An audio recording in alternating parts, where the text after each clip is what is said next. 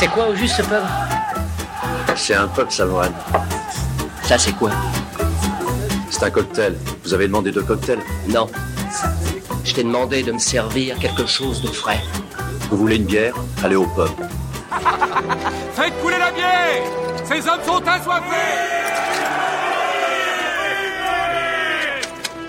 Viens dehors. Fais ta note d'abord. Je paierai plus tard. T'en seras plus capable. Ouais, je suis mort de rire, mais je vais te défoncer la gueule. Tu veux que je le fasse ici ou dehors? Alors c'est ça ton truc. Tu arrives dans un bar, tu délites d'obscurs passages de quelques bouquins et tu prétends que ce sont tes idées à toi.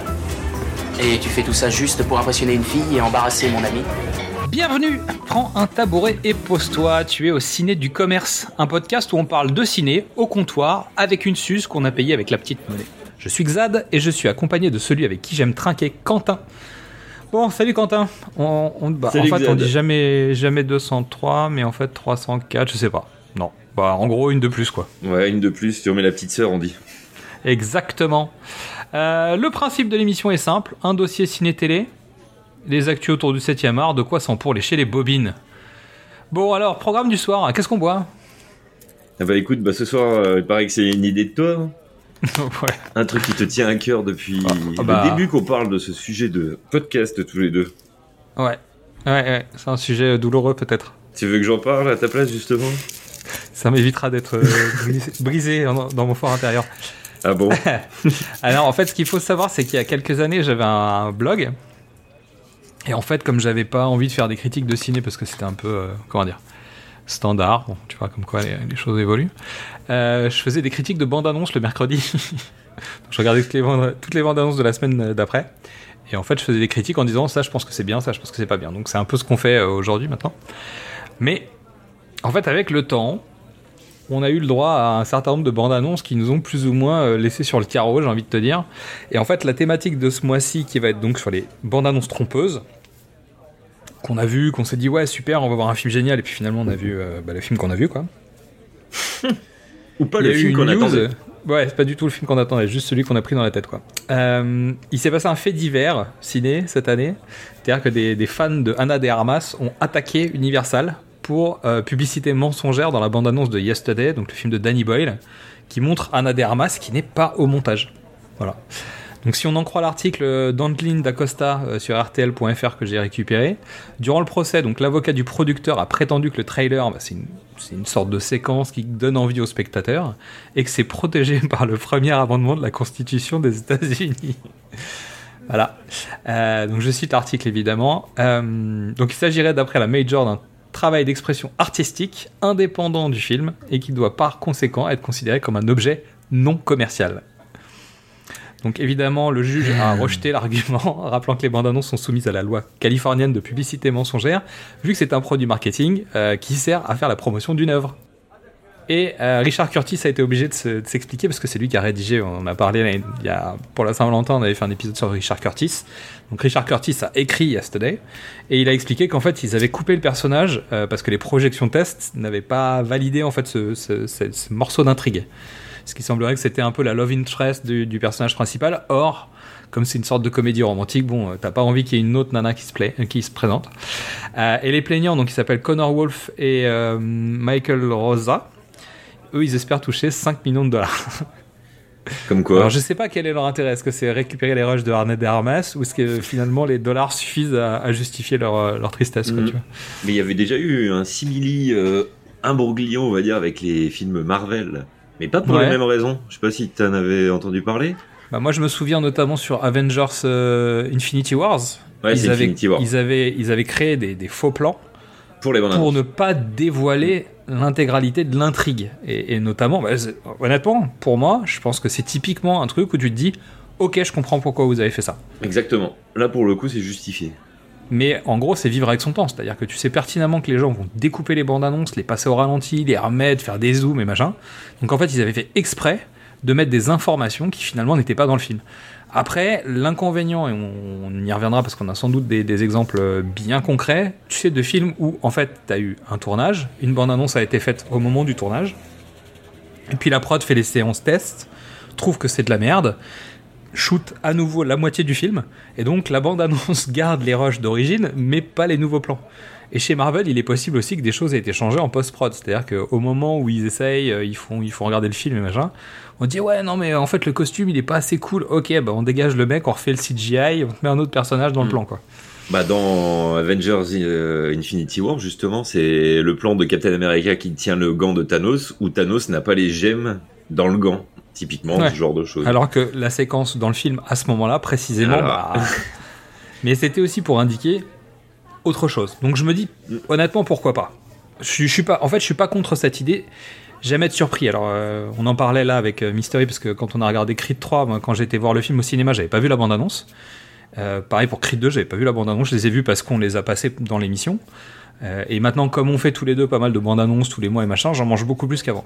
Mais il y a plein de moments où en fait les bandes annonces, ça j'ai plus envie en fait. Et tu, tu sais, Tenet euh, a été un concept Oui. chez moi où, où j'ai cassé les pieds à tout le monde. Mais j'ai adoré découvrir le film sans savoir rien, avoir lu aucun article, rien. Parce qu'en fait, tu prends le film. Oui, en même temps, euh, ton argument pour Creed 3, pour Creed 3 est invalide, mais euh, que Bah oui et non, parce qu'en fait l'histoire est tellement dans la bande annonce. j'ai regardé les dix premières minutes euh, cet après-midi. Ouais. Je donnerai mon avis en, en off. T'as écouté l'émission ou pas encore Parce qu'elle est Non, j'ai pas encore écouté les trois justement. Ouais. j'attendais que vous sortiez les trois pour me les faire les trois d'infilé. Bon bah voilà, ça tu vas pouvoir y aller. Bon alors on va attaquer. on va faire tour à tour. Tu vois, va, on va chacun, bah, on, a, on a la liste, on sait qui a, qui a dit quoi évidemment. hein. Euh, mais en gros, chacun va donner un film et puis on va avancer comme ça. Donc, vous avez compris, on n'est pas dans les poncifs de les bandes annonces en distro. Si vous nous connaissez, si vous écoutez nos épisodes, bah, je vous invite à aller écouter Qu'est-ce que c'est Bond, où on passe toutes les bandes annonces de tous les James Bond. Et ben, je peux vous garantir que les bandes annonces de 3 minutes sur euh, Goldfinger ou Dr. No, en fait, ils t'expliquaient l'intégralité du film. Donc, c'est pas aujourd'hui en fait. Aujourd'hui, la problématique, c'est que les gens vont reprendre les bandes annonces, rentrer dans le détail, faire des vidéos sur YouTube, faire des podcasts et machin. Donc, c'est plutôt ça le sujet. Nous, ce qu'on va faire, c'est qu'on va essayer de commenter euh, rapidement bah, les, les- les surprises qu'on a pu avoir avec les bandes annonces. Donc, je vais commencer avec ma plus grande douleur de cinéma. Pas la seule, hein, mais la plus grande. par- Qu'on partage en fait, euh, qu'on Ouais. a découvert récemment euh, parce que c'est un qu'on vieux film. partageait. Mhm. Sachant que à chaque fois que j'en parle à des gens, tout le monde était là genre ouais mais c'est vrai tellement c'est abusé. donc le film c'est Ultime Décision en 1996, donc un film de Stuart Baird avec Kurt Russell dans le rôle du docteur David Grant qui est euh, service, euh, au service des renseignements. euh, bah, pff, euh, On s'en fout, la Bref, CIA. on s'en fout. C'est la CIA. Il est accompagné de Steven Seagal, qui- qui est militaire. Et dans l'avion, il y a El Berry, euh, il y a euh, John Leguizamo, euh, il y a Oliver Platt, et machin. Donc il y, a, il y a un super casting. Euh, et en fait, quand ce film sort, je me dis, bah super en fait. La bande-annonce, c'est quoi? C'est Jaffa, leader d'une organisation extrémiste la plus dangereuse du monde, est arrêté lors du mariage de sa fille. Son 96. adjoint, C'est avant 96. le Avant. euh, avant le, le- les, Ouais, les c'est- fameux événements. Voilà. tu m'étonnes. Naji Hassan exige sa libération en échange des passagers d'un 747 qu'il a pris en otage. L'avion transporte également un lot de gaz toxique qui menace de répandre au-dessus de Washington. Le lieutenant-colonel Austin Travis propose alors d'aborder le 747 au moyen d'un avion furtif expérimental et d'y introduire un commando d'élite chargé de neutraliser le terroriste. Euh, on est quand même d'accord que c'est l'histoire de The Rock. Bah, je veux dire, euh, c'est The Rock dans un avion. hein. C'est The Rock dans un avion et oui effectivement. Et il est sorti après. The Rock c'est 95 non? Euh, c'est 97, je crois. 97 ou 90. Oui Ouais, 97. je dirais t'as ça. raison, ouais. ouais. Ouais, à mon avis ils ont été produits en même temps. Clairement. Mais c'est The Rock dans un avion, quoi. Donc, Steven Seagal, en fait, lui, est censé emmener euh, toute une équipe et Kurt Russell à l'intérieur d'un avion. Ça va pas tout à fait se passer comme ça, désolé pour le spoil, mais Steven Seagal, il meurt au bout de 15 minutes, quoi. Allez, 20 minutes peut-être. 20 Et j'étais là, non mais c'est pas possible, va revenir. Non mais c'est pas possible, va revenir. Non mais c'est pas possible, va revenir. Ah, Il faut rappeler que dans les années 90, surtout cette période-là, Steven Seagal c'est the méga star de- des films d'action. Donc Clairement. Et Voilà. en même temps, tu dis Il est avec Kurt. Russell. et il mais est bien sûr, l'affiche. il a son nom au même niveau que Kurt Russell, quoi. Je veux dire, c'est un Eh un ben enfer. Plouf. Eh ben non. voilà. Donc euh, à partir de ce jour-là, et pour ceux qui écoutent l'émission régulièrement, vous savez que Spawn est aussi une douleur personnelle euh, vive. Donc en fait, Spawn plus Ultime Décision égale, en fait, je me ferai plus jamais avoir par des bandes annonces. Donc depuis ce jour, j'ai fait moins attention aux bandes annonces. Ça veut pas dire que j'ai pas eu l'impression de m'être fait flouer, mais je ne m'attache plus aux bandes annonces. Vraiment. Donc j'ai moins de, comment- de tristesse quand le film ne mérite pas sa bande annonce. Mais il y en a d'autres, j'en ai, j'en ai d'autres dans ma liste. hein. Allez, à toi. Je prends la suite. Euh, bah, je vais prendre un des miens parce qu'on en a plusieurs en commun. Donc Ouais. celui-là, il, il en faisait partie et deux autres après. Mais bon, je vais en faire un qui est euh, les New Mutants, donc les nouveaux mutants qui est sorti en 2020 après, je crois Euh, deux ans, 12 ans, dans le 12 ans de, de repousse. De deux ans dans les dans les choux, dans le pendant le rachat de la Fox par Disney, tout ce bazar là. Donc en gros, euh, pour ceux qui connaissent pas, New Mutants c'est censé être euh, une, euh, une autre caste entre guillemets, une autre équipe de mutants qui est donc des jeunes, euh, dans- de jeunes mutants qui sont dans un asile Dans l'univers Et- des X-Men. Hein. dans l'univers des X-Men exactement, Ouais. et qui euh, sont dans un asile et qui sont enfermés là. Ils se demandent euh, ce qui se passe. Le film il est sorti en 2020. Il a été réalisé par Josh, Josh Boone. Et en fait, c'est euh, quand on regarde la bande annonce. Au niveau du, du pitch, euh, je pense qu'il n'y a pas besoin d'en dire un peu plus. Hein. C'est euh, c'est six ou sept euh, jeunes mutants euh, qui se font attraper et qui se font enfermer pour les pour protéger le monde extérieur. En gros, c'est ça. Et quand on regarde la bande-annonce et quand on regarde tout le discours marketing qui a été tourné autour de ce film-là, on nous a vendu un film d'horreur.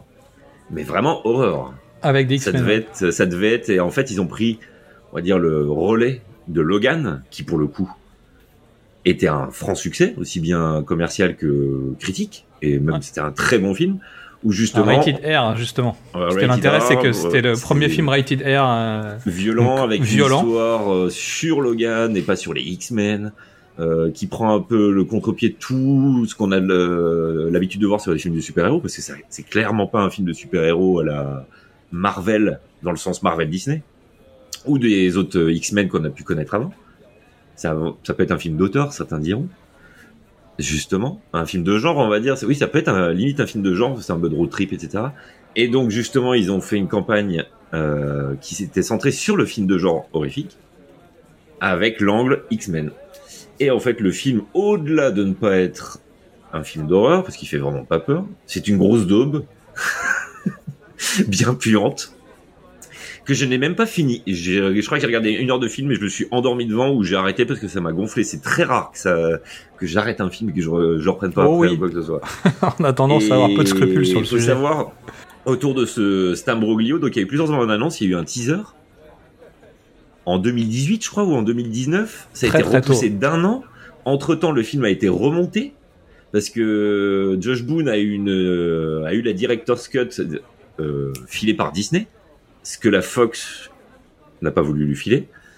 Et donc apparemment, le film aurait été encore pire si, si on n'avait pas eu la director's cut.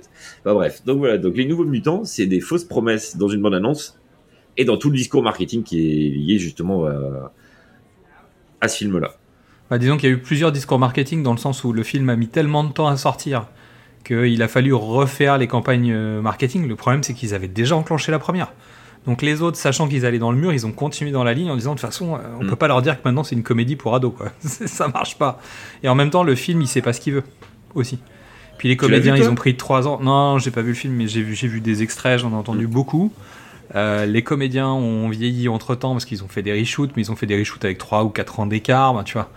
Tu te retrouves. Donc en fait, c'est- un, film qui a été sorti du bac à pu, euh, tu vois. Ah, un exactement. truc quoi. C'est pas, de sa- c'est pas complètement de sa faute, sans doute, mais bon. Non, C'est bah, surtout tout, tout le, le rachat de Disney et de la Fox. hein.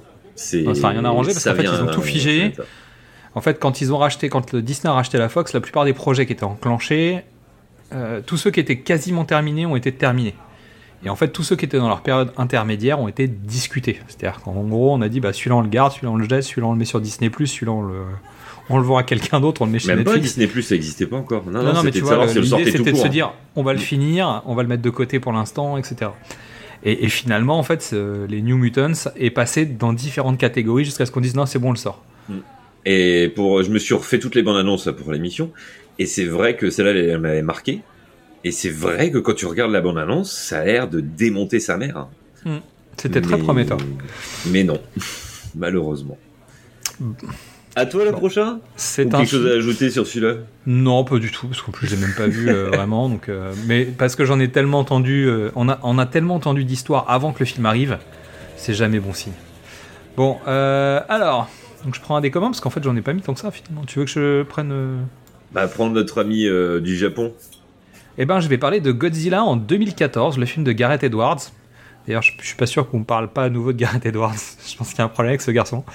Euh, donc le film avec Aaron Taylor Johnson, euh, Ken Watanabe, Elizabeth Olsen, Brian Cranston et Juliette Binoche. Et vive la France. Vive Juliette Binoche aussi qui, qui fait quelques films à l'étranger parce qu'on l'a vu dans Godzilla, mais on l'a vu aussi dans Ghost in the Shell. Donc euh, faut se méfier Ah oui, des films avec Juliette Binoche à l'étranger. Ah, il aurait pu, il aurait pu entrer dans la liste, celui-là, j'avais oublié. Oui et non. En fait, euh, bon, euh, la, la bonne digression quoi. Ghost in the Shell, le truc c'est qu'en fait il essaye de respecter le- les, les- les plans cultes du Oui, film. oui. Donc en fait il te vend typiquement ce que tu as envie de voir d'un film Ghost in the Shell, un peu comme Alita Battle Angel, hein, euh, on va pas se mentir. Euh, après le problème c'est euh, est-ce que ça tient ses promesses en tant que film? En tant que bande-annonce, bah, il te vend ce que t'attends, il te vend Ghost in the Shell. Après, le film, malheureusement, se limite à des, à des stock shots de bande-annonce, en fait. C'est peut-être ça le problème. Ouais, peut-être. Alors Godzilla 2014, en fait, c'est pas tant la bande-annonce que je critique, c'est le, le- le teaser. le teaser qui est le plan en fait euh, sublimissime avec euh, les mecs qui font du, du saut en haute altitude, tu sais, Oui, oui. avec une descente Avec les super lente, rouges, euh, avec les, les- les lumières rouges et tout. Le plan, il est magnifique. Et en fait, c'est le meilleur plan du film. Et c'est tout. C'est-à-dire qu'il se passera rien de plus, mais ça, ça t'a tellement mis l'eau à la bouche, tu vois. Ah bah si, il y a une, fait, autre le chose, film- une autre chose, parce que toi t'aimes bien les, les histoires des, des personnages qu'on met en avant et que finalement ils sont là dans le film pendant une demi-heure. il, y a- il se passe rien en fait, mais parce qu'en gros il se passe rien dans ce film. Ah, là, même le film de Roland Emmerich a plus d'intérêt que le film de Gareth Edwards. euh, on Ah bah je fais on va plus référence à Brian Cranston là. Ah bah c'est sûr. Non mais le- honnêtement ce film, j'en ai aucun souvenir. Moi je l'ai vu deux trois fois. Ah, quand même. Ah c'est Ouais. toi? C'est moi.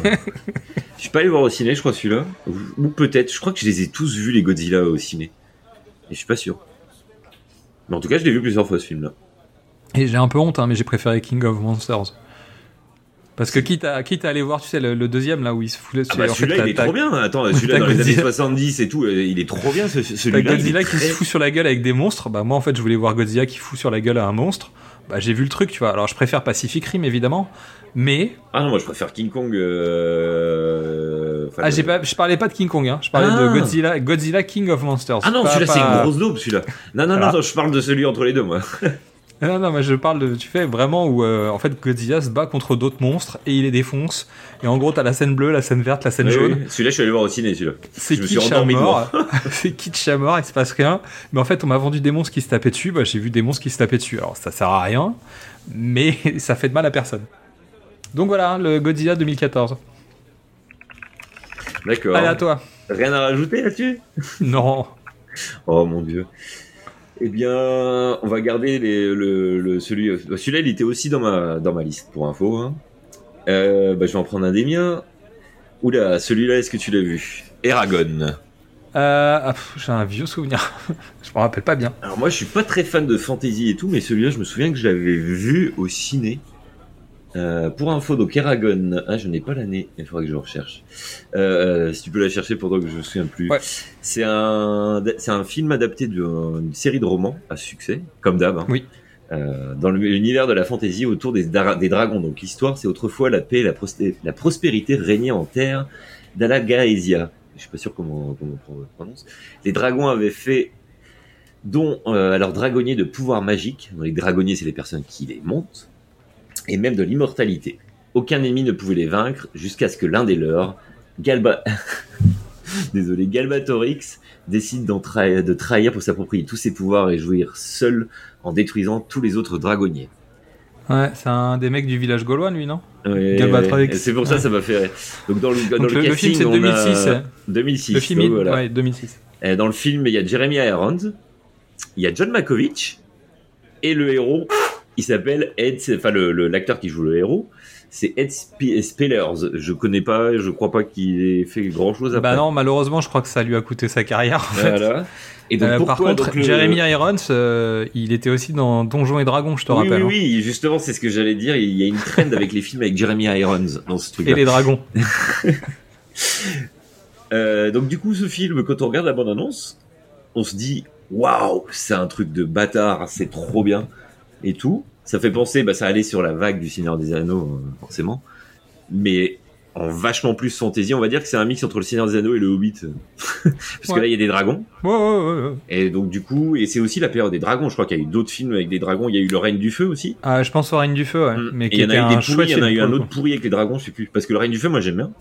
Il y a eu Cœur de Dragon aussi qui était pas mal. Ah voilà, c'est Cœur de Dragon, je cherchais. Et en fait, c'est la période où on a bouffé du dragon à tout va, avant Game of Thrones. Euh, Il y a des cycles comme ça. Ah, clairement. Et donc, du coup, le film, quand on regarde la bande-annonce, on se dit waouh, c'est un truc de bâtard. Ça a l'air d'être trop bien. Les effets spéciaux pour l'époque, ils sont bien. Et en fait, le film, c'est une daube infâme euh, de, de, avec très peu d'action, avec de, des scènes très mal jouées. C'est mou euh, et tout ça. Donc là, c'est de la survente d'un univers qu'en fait tu peux pas, euh, dans lequel tu tu t'amuses pas en fait. Ça va Ça, contre. ça me rappelle, euh, ça me rappelle Jumpers et ça me rappelle euh, le septième fils. Je sais pas si tu vois, le septième le fils surtout. hein. septième fils. C'était avec euh, Jon Snow. Alors, euh, il, il joue au début. Alors, ils te vendent le truc en disant oui, euh, c'est le comédien qui joue dans Game of sorti il y a Thrones. pas longtemps ça. ça, ça doit, ça date d'après Game of Thrones. Oui, voilà, c'est ça, mais je sais plus ce que c'est. Mais en gros, c'est pareil. C'était une saga qui aurait dû être une saga en fait. Ça se voulait Ouais. être une licence d'office, mais ça n'avait tellement aucun intérêt que on va se faire défoncer par euh, ceux qui ont trouvé ça trop cool. Mais euh, voilà, on vous embrasse quand même. Ok. Bah, tu peux enquiller hein, parce que t'en as plus que moi, donc euh, vas-y. hein. Ouais. Je vais prendre le, le, le suivant Ouais. Ah, va falloir que tu m'expliques. et je vais faire un autre. euh, je vais en faire un autre dans le. euh, là pour le moment, on s'est focalisé sur les bandes annonces où justement on se dit. Putain, le film il est trop bien. euh, j'ai envie d'aller le voir. Moi j'ai- j'avais proposé trois films, trois séries de films qui justement promettent le contraire. On va dire la bande annonce était tellement pas bien que t'avais pas envie d'aller le voir et en fait le film est trop bien. Ok, Ça te d'accord. va? Tu m'inquiètes là parce que je vois les titres, je suis un peu flippé. Ou alors justement la bande annonce promettait quelque chose mais en fait c'était pas du tout ça. C'est plus dans cet angle-là. Bon, Je là je te retrouve. Vas-y, prends hasard, vas-y, go. Je vais en prendre un donc qui est que j'ai découvert il y a pas longtemps en plus. Euh, c'est Cabin in the Woods. Est-ce que Ouais. tu l'as vu? Bien sûr. Donc, Pour le pitch, sans entrer trop la dans le cabane dans les bois en fait pour les euh, pour la les cabane dans les bois, francophones. ouais. Ouais. Et donc du coup, euh, ça va être Chris, Chris Hemsworth. Il y a qui d'autre en connu euh, vu que Y a pas Jason les- Bateman ou un truc comme ça dedans? Ah, je sais plus. Ceux Ah, qui bref. sont bref, oui, on La va pas trop rentrer dans le détail. Quand on regarde la bande annonce, ça nous vend un Evil slasher like. d'horreur euh, dans une cabane au fond des bois, on va dire avec tous les clichés que t'attends. Evil Dead, en gros. Et justement, le film prend le contre-pied de tout ça et nous offre une lecture beaucoup plus avancée et beaucoup plus intrigante. euh, Et maline. Et m- beaucoup plus maline et tu t'attends pas du tout à la fin. Et justement, c'est pour ça que je voulais mettre celui-là là-dedans parce que là, c'est totalement l'inverse. J'avoue. Là, Alors justement, après, la bande-annonce, elle te dévoile. La bande-annonce ne te dévoile rien. Elle te, elle te dévoile le pitch euh, du, du slasher de base de film d'horreur que tu connais. Et Une justement, partie il de l'intrigue. Voilà, Ouais, une partie de l'intrigue. mais qui est un tiers de l'intrigue. Ouais. Et donc, Moi, c'est Mystery qui m'a demandé de regarder le. qui m'a dit Ouais, il faut que tu regardes euh, Cabin in the Woods. Euh, Je dis Mais pourquoi? Il m'a dit Non, mais en fait, bon, je t'explique. Euh, et en fait, il m'a raconté le pitch de la cabine et un autre morceau. En me disant Et il se passe ça. Et là, j'ai dit Ah ah, Ok. Et ça me rappelle les fois. C'est un peu le même, la même façon dont on m'avait vendu Une nuit en enfer. Oui, On m'avait dit Ouais, c'est l'histoire d'un braquage, machin, nan, nan. Les mecs, ils vont dans un bar et d'un seul coup, en fait, il y a ça part en couille. ça, tu vois, et ça part en couille. Mm. Et là, tu fais, ok, bon, bah, j'ai envie de voir ça. Et en fait, Cabin in the Woods, ça me rappelle exactement la manière dont on m'a vendu Une nuit Mm. en enfer. Donc, je l'ai Exactement. regardé évidemment et j'ai trouvé ça trop cool. Ouais. Celui-là est très bien. Dans le même Ouais, genre, il y a Drive. Alors, faut savoir que Drive, moi, je ne l'ai pas, je l'ai vu il y a quelques mois parce que je ne supporte pas Ryan Gosling. Bah alors, Donc, euh, j'avais pas envie de le voir. Et le pitch du film et la bande-annonce me don- m'avaient pas du tout donné envie de voir le film. Là, pour le coup, je suis vraiment dans ce cas-là. Je l'ai vécu. Et euh, en fait, le film est très bien. Et euh, là, je l'ai mis dans cette liste-là justement parce que le film te vend. Quand tu regardes la bande-annonce, t'as l'impression que c'est un Fast and Furious avec Ryan Gosling. C'est un truc de bagnole. ouais. Et en fait, pas du tout. C'est un drama euh, mélo Ah ouais. avec la mafia, tout ce que tu veux. Mais il y a une Et voiture quand même un peu. Oui, il y a une voiture, mais voilà, ça va au-delà. Et justement, là, la bande-annonce, elle, je trouve qu'elle va à l'inverse de ce que le film veut dire. Ouais, mais alors là, pour le coup, je pense que c'est parce que les mecs savaient pas comment le vendre Oui. et qu'ils ont essayé de te dire ouais, il y a de la grosse musique, un peu électro, machin à l'ancienne, des trucs avec de la lumière qui brille et machin. En fait, c'est juste là pour le coup, je pense que c'est juste les mecs du marketing qui savaient pas comment le refourguer. Et c'est pas tant que le film est, euh, est mal fait ou quoi. Je pense que c'est volontairement, ils t'ont menti pour orienter vers le, le public qui.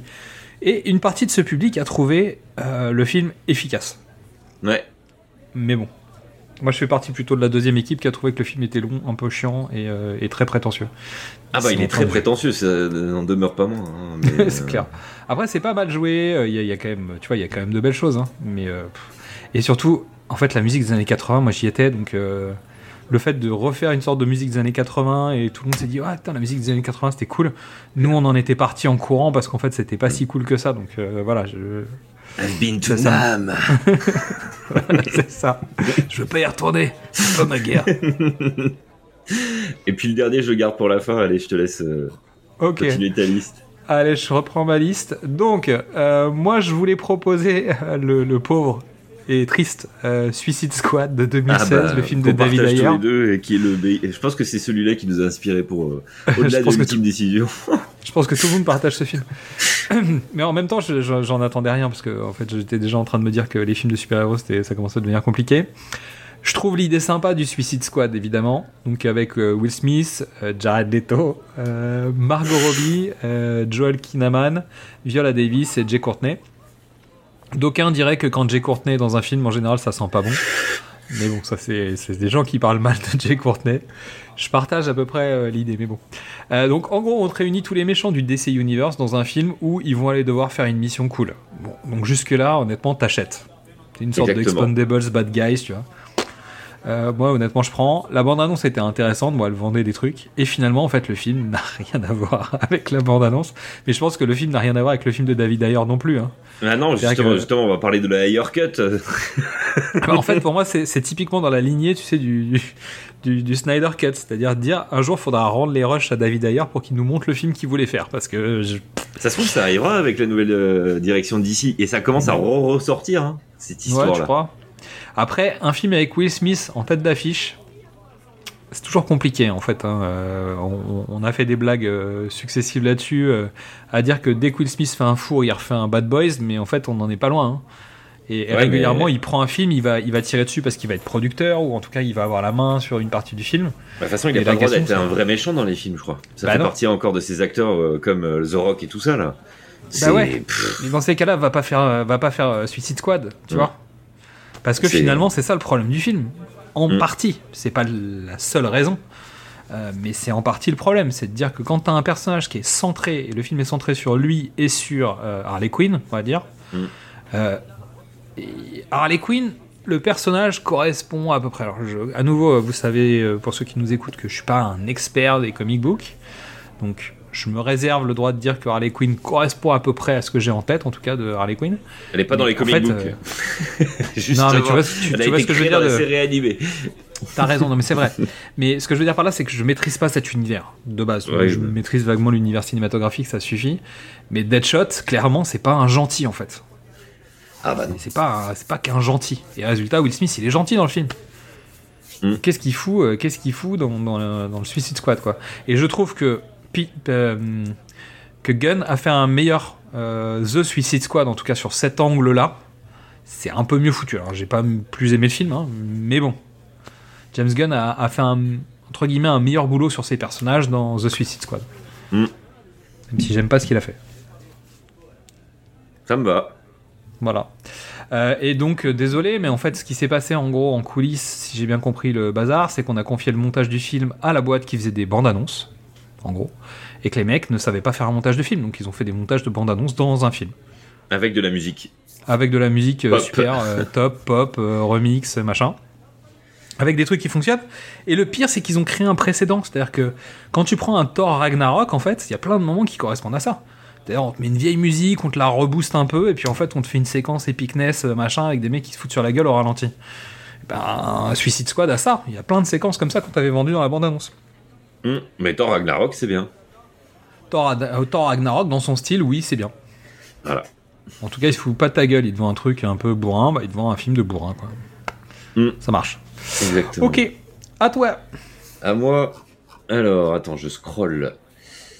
Bah, moi, j'avais envie de parler. euh, attends, je vais quand même le garder celui-là. J'ai envie de parler d'un petit film euh, de Tonton Ridley. Ah, lequel? Prometheus. Ah, Qu'on est allé voir tous les deux. Enfin, qu'on est allé voir ensemble au ciné, justement, Mhm, celui-là. mhm. Et je me suis re-refait les bandes annonces, encore une fois. Et effectivement, le film, il envoie vraiment du pâté. le- la bande annonce envoie vraiment du pâté. Bah, il te le dit, je vais te, je vais te raconter ce que tu as envie d'entendre. Non, justement. Alors, pour ceux qui ne savent pas, Prometheus, c'est un film de SF par Ridley Scott qui est sorti en 2012. Donc, dedans, on a Michael Fassbender, Idris Elba et Charlize Theron, notamment. Et Toi, t'es sympa, en fait, tu gardes pas Noumi Rapace. Non, je garde. Quel, quel, quel rôle principal du film. On en reviendra. Bah, non, je suis d'accord, c'est pas le rôle principal du film, mais bon. Dans le, le petit pitch, justement parce que le pitch, là pour le coup, pour ce film-là, il joue vraiment dans le dans l'idée de, de la déception. C'est Ouais. dans un passé lointain, un vaisseau extraterrestre arrive sur Terre. Déjà, on sait pas que c'est sur Terre, Euh, même dans le film, hein, on comprend pas. Mm. Il y a des théories sur ça. Un être humanoïde y est déposé et s'y sacrifie en absorbant un liquide noir sous l'effet duquel son corps se désagrège, répandant son ADN dans un cours d'eau. Donc ça, c'est le plan d'intro de la bande-annonce. Ah ouais, ça c'est le début, bah je veux dire, c'est les, C'est le les début trois du premières film, minutes du et c'est le début de la bande-annonce. et donc du coup, quand on regarde la bande-annonce, euh, ça nous présente toutes les scènes d'action de fou, de, dé- de découverte dans l'espace, comment les scientistes euh, ont décidé, ont trouvé euh, la planète justement des makers. Je sais plus comment ça s'appelle juste d'ailleurs. C'est Ouais, les- elle est, en fait, dans la ver- C'est en pas gros, pour les, les fans de. Je sais plus comment Si. c'est. Mais dans Alien, en fait, ça correspond au Space Jockey. En fait, qui a un truc Ouais, euh, voilà. qui, est, qui est culte dans Alien, en fait. Et justement, tu parles euh, du mot qu'il ne faut pas dire. Alien, c'est que dans la bande-annonce, ils nous ont vendu. J'ai re- bien regardé, il y a bien deux trois scènes qui te font clairement penser à Alien. Tu vois la reine Alien, tu vois un bordel qui est en train de choper euh, justement euh, Noomi Rapace dans le pod de, Ouais. de, de santé. Bah, oui. Et donc du coup, tu dis oh putain, c'est Alien, c'est la suite d'Alien, c'est un préquel ou je ne sais quoi. Sachant que ça circulait depuis longtemps, en fait, aussi, Voilà, des théories sur, euh, voilà, il va, y- en fait, Ridley Scott a envie de faire un préquel à Alien et machin. Et en fait, bah non, tout simplement. Bah non, mais bah oui aussi. Oui, bah non, mais bah oui, parce que justement, Tonton Ridley, il s'est, il va dire, il s'est baissé euh, devant les studios et il a rajouté euh, l'histoire euh, du xénomorphe bizarre qu'on voit à la fin, justement pour faire plaisir aux fans. Mais lui, il avait pas du tout envie de faire ça. Mais ça reste quand même l'histoire des. En tout cas, fondamentalement, ça reste l'histoire des architectes, qui sont donc l'équivalent du Space Jockey d'Alien, et comment, en fait, Mm. euh, il y a un lien entre eux et nous. Exactement. Mais c'est surtout ça. un film sur les IA. C'est toujours ce qu'il a voulu Et faire. euh, et c'est un, film sur la, Mm. le rôle du père, le créateur, euh, la relation à la création, au fils et machin. qu'on voit vraiment plus dans le Covenant. Mais voilà. En fait, c'est la continuité. euh, le personnage de Michael Fassbender est finalement le personnage principal de l'histoire. Mais t'en sais rien en fait. Tu le sais que dans la suite, quasiment. Exactement. Moi, honnêtement, si tu te limites uniquement à Michael Fassbender dans les deux films, Ah, mais moi, je, je trouve que l'angle est hyper intéressant. En revanche, ça a rien à foutre en rapport avec Alien. Et comme en fait, il a été entre guillemets obligé, si on en croit euh, ce qu'on a compris, de greffer ses scénarios euh, dans la continuité d'Alien ou en tout cas dans dans l'écosystème. l'univers, parce que justement, il n'y a pas de ouais. continuité, ouais. Non, non, mais dans, dans entre guillemets, dans l'ensemble euh, théorique d'Alien, bah, c'est là que ça foire en fait. Euh, parce que ça donne, ça donne euh, des, des séquences qui sont catastrophiques, alors qu'en fait, le, finalement, le personnage de Michael Fassbender est intéressant. Exactement. Ouais. Et donc du coup, celui-là, je sais que euh, en sortant, on était très déçus. Ah ouais. Et avec 11 ans de, recul, j'avoue que celui-là, si tu le prends pour ce qu'il est, Mais non, mais en Il fait, on n'a très pas vu Prometheus ensemble. Si. On a vu Covenant ensemble. Non, on a vu Prometheus en sortant Je- du ciné. je te promets que j'ai pas. On a vu Covenant ensemble. Oui, Prometheus, Covenant, je l'ai vu chez moi. Je l'ai vu chez moi euh, et je n'ai pas été le revoir. Bah, non, Prometheus, je l'ai vu tout seul, c'est sûr. Ah en ouais. revanche, on a été voir Covenant Oui, tous oui, les on deux. allait voir en avant-première au Rex. C'est ça. Encore une soirée Rex. Oui, encore une soirée Rex. Putain, mais vraiment, à chaque fois qu'on voit Rex, c'est problématique. Donc voilà mon, Top. mon petit euh, ajout sur Prometheus. Mais moi, euh, j'avoue que je l'aime bien maintenant. Je, franchement, disons que je peux. En fait, disons que maintenant, je, je m'étais refait euh, Prometheus avant de voir Covenant quand même. Euh, donc c'est pour ça, en fait, non, j'ai pas dû le voir qu'une fois, j'ai dû le voir deux. Euh, parce qu'en plus, l'histoire étant purement intégrée dans la, dans, dans la continuité, j'ai j'ai dû revoir Prometheus. En fait, vraiment, à nouveau, en, en enlevant tout ce qui ne m'intéresse pas dans le film, je trouve qu'il y a quelque chose d'intéressant. Mais par contre, il y a quand même beaucoup de déchets dans les deux films, hein, d'ailleurs. Bah dans le deuxième, avoir, ils euh, sont tous cons. Donc euh, ça Ah aussi, ouais. c'est un sujet euh, qu'on voulait faire. C'était les personnages cons dans les films. Mais Ouais, euh, c'est que là, il va falloir trier et c'est compliqué. hein. Commence mal. oui, Déjà, tu peux prendre la moitié des films d'horreur, déjà, au moins la moitié des films d'horreur. oui. Mais là, euh, là, là, c'est vraiment euh, les Ah, là, mais là, scénaristes c'est- qui ont, voulu, qui ont voulu les faire passer pour des débiles. hein. Ah ouais, c'est clair. bon, allez, on passe au film suivant parce qu'en fait, on a trop parlé de Prometheus. Tu veux que je prenne le, le mien, le prochain mien? Vas-y, vas-y. Euh, Bah tiens, je vais prendre le, le controverse. Euh, Shining. Ah Alors Alors, ça, pourquoi Bah oui. Bon, Est-ce qu'il y a besoin de le présenter ou pas, Shining hein? Je pense pas. Non, je Film de, pas. Stanley, film de Stanley Kubrick avec Jack Nicholson, voilà. Mais non, c'est pas un extrait d'un film de Steven Spielberg, non? Ah.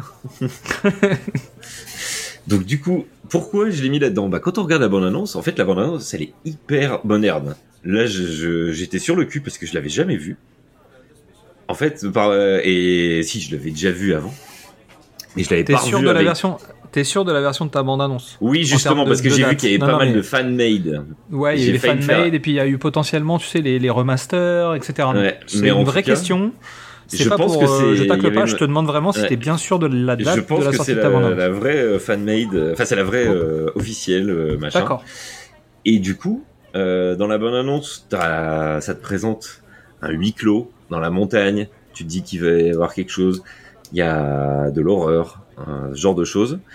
Et à la fin, mais ça c'est mon a priori sur Shining parce que c'est pas un film que je tiens haut en estime et que j'aime beaucoup. C'est que tu te fais chier. Je, je suis désolé pour tous les adorateurs de Stanley Kubrick et de, de Shining. Je préfère largement Full Metal Jacket à Shining. Euh, Full Metal Jacket, j'ai, je crois que je l'ai en trip, j'ai en DVD, en Blu-ray, en 4K. j'ai- J'adore Full Metal Jacket. Shining, je n'y arrive pas. Et quand tu regardes comment ils l'ont vendu,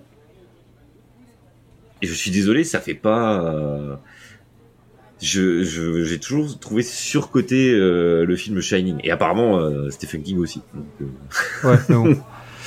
je, je me garderai cet avis et puis du sien surtout parce qu'en fait, euh, on peut Euh, pas voilà. dire qu'il soit toujours euh, bon, Ah bah non. très pertinent. Surtout quand il écrit ses propres films. Passons. Vraiment passons parce que je pas- ne mets pas une pièce. Euh, non, après, je suis. Comment dire? Moi, j'adore l'ambiance du film. J'adore vraiment l'ambiance du film. Euh, je m'éclate à regarder euh, Shining. Je suis d'accord sur le, le fait que c'est pas un film dynamique. Il n'y a pas des séquences toutes Ah les non, 5 c'est un minutes. film des années trucs et tout 80, ça. 79-80, donc c'est normal. ouais, et puis c'est surtout un film d'ambiance. Euh, la Mais la bande-annonce ne te vend pas ça. Non, C'est pour ça. Non, la- moi, c'est la, la musique, l'ambiance, tout, tout me dérange en fait. Tout est, tout est glauqui. Il se passe pas tant de choses que ça, mais en fait, c'est hyper malaisant. Et c'est vraiment ça qui m'attire en fait. C'est ça qui me plaît dans le film, c'est le côté euh, malaisant de la musique, de, de- du lieu, des, des, des- je sais pas, la moquette. Tu vois, tout est, euh, Ah tout oui. me dérange en Tout fait dans ce film. Tout est voilà, mais en même temps, tout a l'air propre et en même temps, tout a l'air crade quoi. Tu vois, c'est- vraiment hyper bizarre. Ah, c'est la déco des années 70, c'est pour ça. Sans doute. mais j'ai- j'aime, en fait, j'aime bien ce film et surtout, euh, je crois en avoir déjà parlé, mais il y a, il y a eu toute un- une série de théories. Tout le monde a des théories, surtout euh, chez, chez Kubrick. Et euh, ils ont fait un documentaire où ils réunissent plusieurs théories. Oui, je l'ai regardé, de gens, dit de, euh, de le ouais. regarder. Et, et j'ai en fait ça, plus ça, plus ça, plus ça. Je trouve qu'en fait c'est un film qui a généré tellement de choses euh, qui mérite le coup d'œil quand même. Après, Ah bah oui. ce que t'en dis, j'entends, pas de problème. Euh, et je, tu vois, je suis pas choqué par des gens qui trouveraient que c'est long, que c'est lent, que c'est nul, euh, tu vois. Au-delà du fait que moi je n'apprécie pas film, c'est que là c'est vraiment l'angle, tu compares la bande-annonce à ce qui était bien délivré dans le film, et c'est juste ça donc. Mais sinon, Voilà moi, je vous pourquoi. conseille pas la suite. Mais bon, ça c'est mon Je avis. me suis endormi devant la suite. Voilà. Docteur Sleep. si, euh, ouais, Ça tombe si bien. J'aime bien Van McGregor, dont c'était l'anniversaire là cette semaine, euh, puisqu'on tourne euh, début avril. Et euh, voilà. Ok. Parfait. Alors. euh, bah, je te laisse continuer. Hein. Exactement. On en était justement. Ah bah tiens, Tron Legacy. Ah, Est-ce que tu l'as vu? Bien sûr. Donc j'embrasse Willem Horde en fait euh, du, du, de, de- un fan de Star Wars parce qu'en fait, à cause de lui, dans son émission Hyperdrive, le podcast, il a fait un épisode sur Tron Legacy. Bah, sur Tron au global, hein. Mm. mais sur Tron Legacy en particulier. Et en fait, j'ai fini le podcast, j'ai dit bon, ok, je vais revoir Tron Legacy. Euh, Ah. J'avais pas vraiment aimé le film quand je l'ai vu la première fois. Et, et j'ai grandi avec Tron, donc euh, tu vois, j'ai fait, un- j'ai fait un épisode spécial sur Tron euh, dans nos podcasts parce que vraiment c'est un film qui me touche par rapport à l'historique et ce qu'il a créé chez nous et ce qui nous a permis de découvrir plus tard en fait. C'est un film important entre guillemets. Mm. Et Tron Legacy, déjà j'avais pas trop envie qu'on retourne euh, dans cet univers-là parce qu'en fait j'avais pas trop envie qu'on le traumatise. Puis il y avait la hype des Daft Punk, bah tu vois il y avait plein de trucs en fait qui. Bah, justement, la bande-annonce participe de... à ça, justement, avec les Daft Punk. Clairement. Ah, Donc, du coup, Et moi, je l'ai mis dedans. Parce que quand tu regardes la bande-annonce, et moi, j'étais très hype, et très branché Daft Punk, c'est mon époque euh, Daft Punk. euh, ce truc-là. Et j'étais très fan de Tron. Aussi, parce que moi, j'étais gamin plus que toi. oui. Et euh, il y a un acteur dedans que j'aime beaucoup qui est lié, qui est lié justement à Babylon 5 et qui j'ai vu qu'il était là-dedans. euh, C'est con, hein, mais c'est des petits souvenirs comme ça. euh.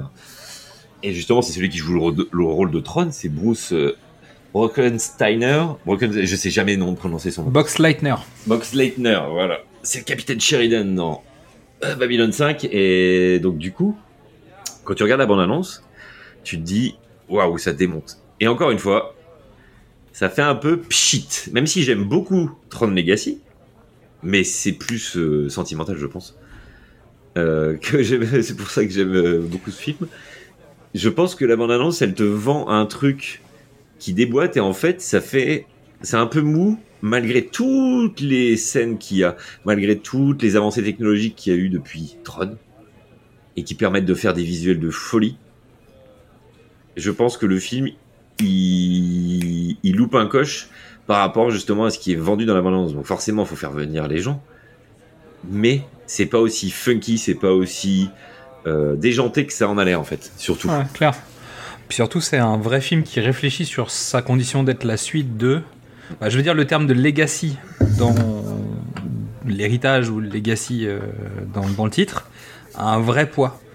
Il y a une vraie réflexion sur c'est quoi Tron, qu'est-ce que c'est d'être la suite de Tron, qu'est-ce que c'est en informatique d'être la suite de.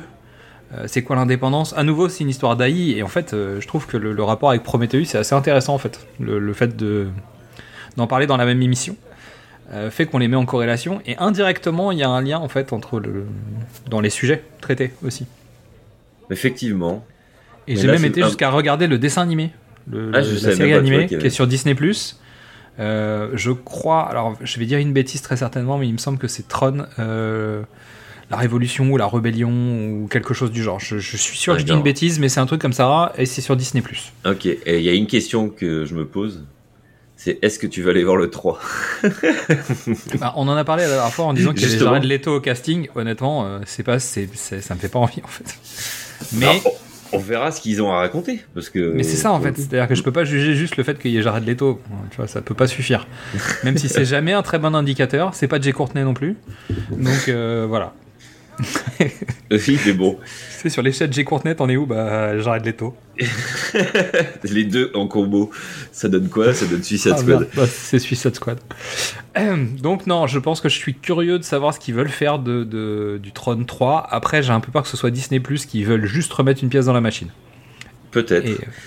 Mais en tout cas, en termes de bande-annonce, ce film-là, justement, il fait pchit par rapport à ce qui était vendu. Ouf, attends, je crois que t'as encore du lourd. hein. Ah, j'en ai du, j'en ai du lourd, mais pas pour les mêmes raisons. Là, c'est plus une déception en fait. Là, euh, pour le coup, par rapport à Prometheus, non, Prometheus, c'était vraiment sur le fait qu'ils vendaient du Alien. Il y avait, c'était pas censé être du Alien, et ça se raccrochait pas vraiment au wagon.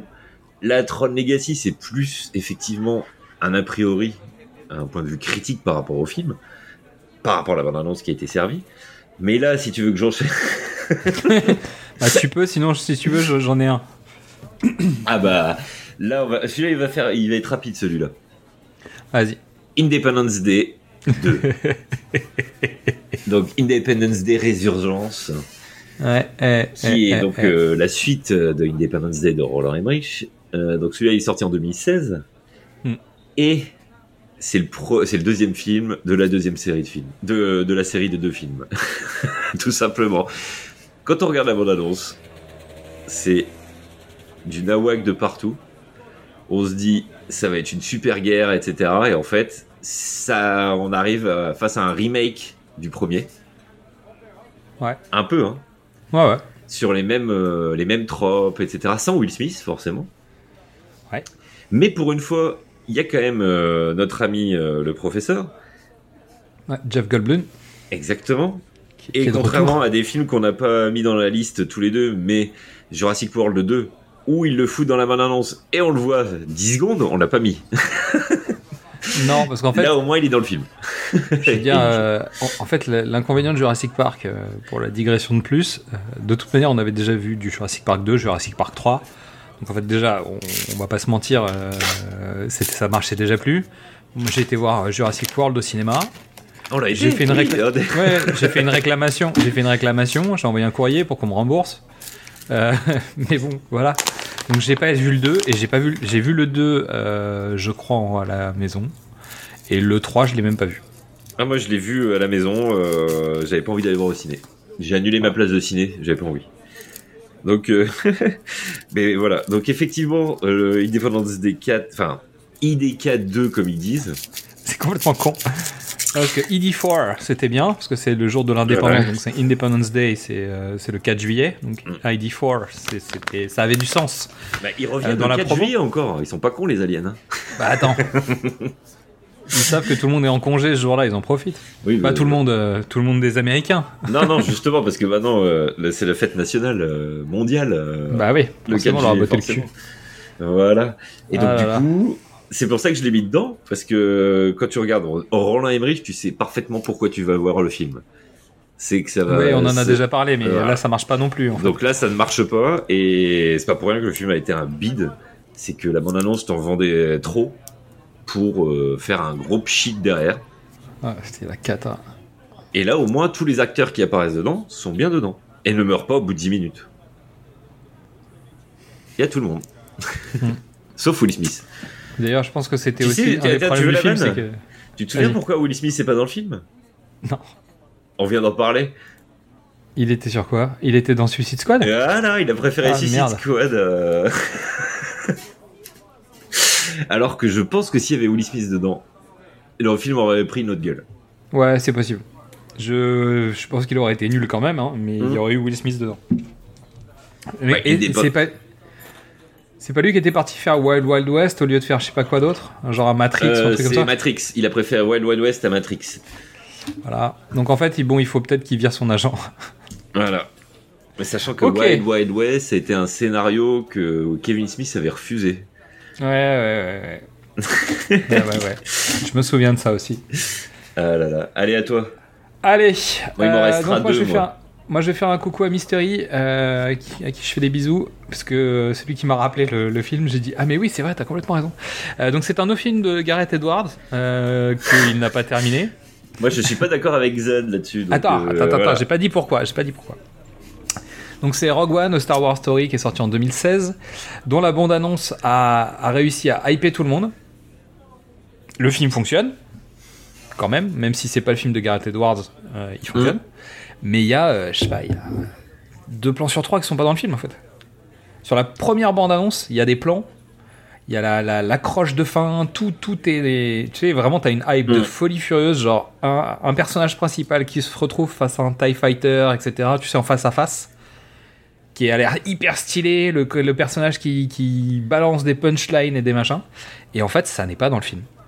Je pense que c'était dans le film d'origine de Gareth Edwards, c'est possible en tout cas, mais ça n'est pas dans le film final qu'on a vu. Oui. Il y a, eu, Et là, tu te il y a d'autres plans aussi. Il y a le plan des Stormtroopers qui débarquent. Exactement. Il y, a- y plein de plans comme ça dans la bande-annonce, et Mm. tu dis putain, ça claque, ça claque, ça claque. Ça ne change pas les qualités du film et ses défauts. Tu vois, fondamentalement, en fait, euh, c'est juste que tu dis, mais attends, mais ils sont où les plans que j'avais vus dans la bande-annonce? C'est tout. C'est Mm. plutôt dans cette catégorie-là que je l'ai positionné. C'est-à-dire que c'est pas une déception, parce que je trouve que c'est quand même euh, plutôt Bah, c'est le seul des- qui est potable. Hein. une des réussites. Je mettrais Solo dans une catégorie quelque part. Non, mais tu vois, j'arrive pas à le placer dans films, cette catégorie-là. Tous mais- les films Star Wars post George Lucas, c'est le seul qui soit potable. Ouais. Potable, j'ai dit. Hein. Ouais, ouais, mais c'est pour ça que je te dis Solo a une espèce de place bizarre. Oui, bah lui. Et euh, après les autres, bon, il y a des choses à sauver dans les uns et les autres, mais on est d'accord que Rogue One fait une sorte d'ensemble qui fonctionne à peu près, quoi. Exactement. Mais euh, voilà. Donc euh, c'était juste ça. Oui, sur l'argument des plans, je, je suis d'accord. Même si ça peut rejoindre, il y a certains plans, notamment le TIE Fighter, ils ont expliqué pourquoi ils ont fait, c'était un plan stylé pour la bande-annonce. Parce que le plan, il existe, mais sans le TIE Fighter. Bah c'est ça. Ouais. Donc en fait, euh, bah, ça, ils l'ont rajouté juste pour ça, mais tout le côté, justement, le film a été, c'est encore un des films qui a été Il a été surcharcuté surcharcuté. Normalement, ça aurait dû être un film de guerre. Oui. Et ils n'ont pas voulu le faire. Donc, euh, la première cut, apparemment, c'était ça. Ça fait partie des, des aléas du multivers. Ouais. Pour le coup, je pense que celui-là on le verra jamais, mais euh, Mmh. peut-être Dis-toi qu'un jour il y a un- mec qui reprendra des rushs. Tu sais parce que tu sais dans Rogue One il reprenait des rushs Ouais, ouais. de, de Star Wars épisode 4. Dans la Peut-être qu'un jour il y a un Disney. gars qui voilà qui tu sais qui prendra des rushs un jour en disant ouais j'ai fait un film souvenir à Rogue One. Ouais. Pourquoi pas? Pourquoi pas? Allez, vas-y, s'il te plaît. Ah bah le Fais-nous mien. euh, fais-nous Allez, ton- moi il m'en reste deux. Eh ils on sont bien les deux, hein. euh, vraiment les deux sont. Ça promet. Ah bah justement, on va commencer par euh, Wonder Woman 1984. Ouais. Ouais, je pense qu'on a fini. Voilà, tu peux t'arrêter là. Voilà. Donc pourquoi? Alors, bah Là en fait, explique, je, me pose, je me pose plutôt du côté de la... Encore une fois par rapport à... Si on se place par rapport à Independence Day euh, 4, enfin Independence Day 2, pardon, et Tron Legacy, c'est vraiment un a priori critique après quand tu, tu compares la bande-annonce au film. Il n'y a pas une histoire de plan ou genre de choses. C'est juste que le film est une merde, tout simplement. Ah bon? Ah bon? Ah bon? Et que justement, quand tu regardes la bande-annonce, tu te dis, bon, c'est un film, on va dire, classique de super-héros. Il y a un protagoniste qui revient de- des morts. Il y avait un petit Euh, indice quand même. Hein. Il y avait un petit indice, mais bon. Bah, il y avait que quelques petits indices dans la bande-annonce quand même. quelques le- petits indices, mais bon. Il y avait quand même Wonder bon, Woman en, en tenue de Chevalier du Zodiac, bon c'était inquiétant. Voilà, et puis, mais puis l'intégration graphique de l'intégration graphique de Cheetah était quand même Non, dans la particulièrement première, dégueulasse. dans la première bande-annonce, tu ne vois pas Cheetah. C'est vrai, t'as raison. Voilà. Et justement, tu te dis, bah merde, elle est où, euh, il est où le méchant, euh, mis à part euh, Pedro Pascal? Eh ben non. Donc euh, Putain, là, Dieu. encore une fois. euh, Et je sais pas lequel des deux est le plus raté dans les méchants. Mais en fait, on est typiquement à nouveau dans l'histoire. euh, Alors déjà, il y a la réintégration d'un des personnages qui est censé plus être là, mais qui est à nouveau là. Bon bref, ça c'est quand même particulièrement catastrophique. Et il ne sert à, rien. Si tu pa- passes à un niveau de bande-annonce mensongère, il ne sert à rien. Ah rien. C'est juste sert à rien du pour tout. ouais. que- quelque chose pour venir rappeler les, le premier film, clairement. Parce que même à Diana, ça lui, ça, ça lui touche une sans bouger l'autre, clairement. Bah, non, mais ça, ça vient, ça n'apporte rien au truc. C'est juste que justement, il réapparaît. Bon, on s'en fout des spoils. hein.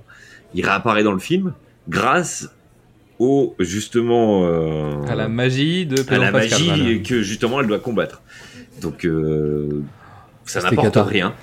Ah, et C'est- puis les autres méchants sont nuls. Ils en mettent Voilà. deux, mais en fait, euh, bon, rien n'est travaillé. Elle, elle sert à rien. Le film est dégueulasse. Bon, c'est l'enfer.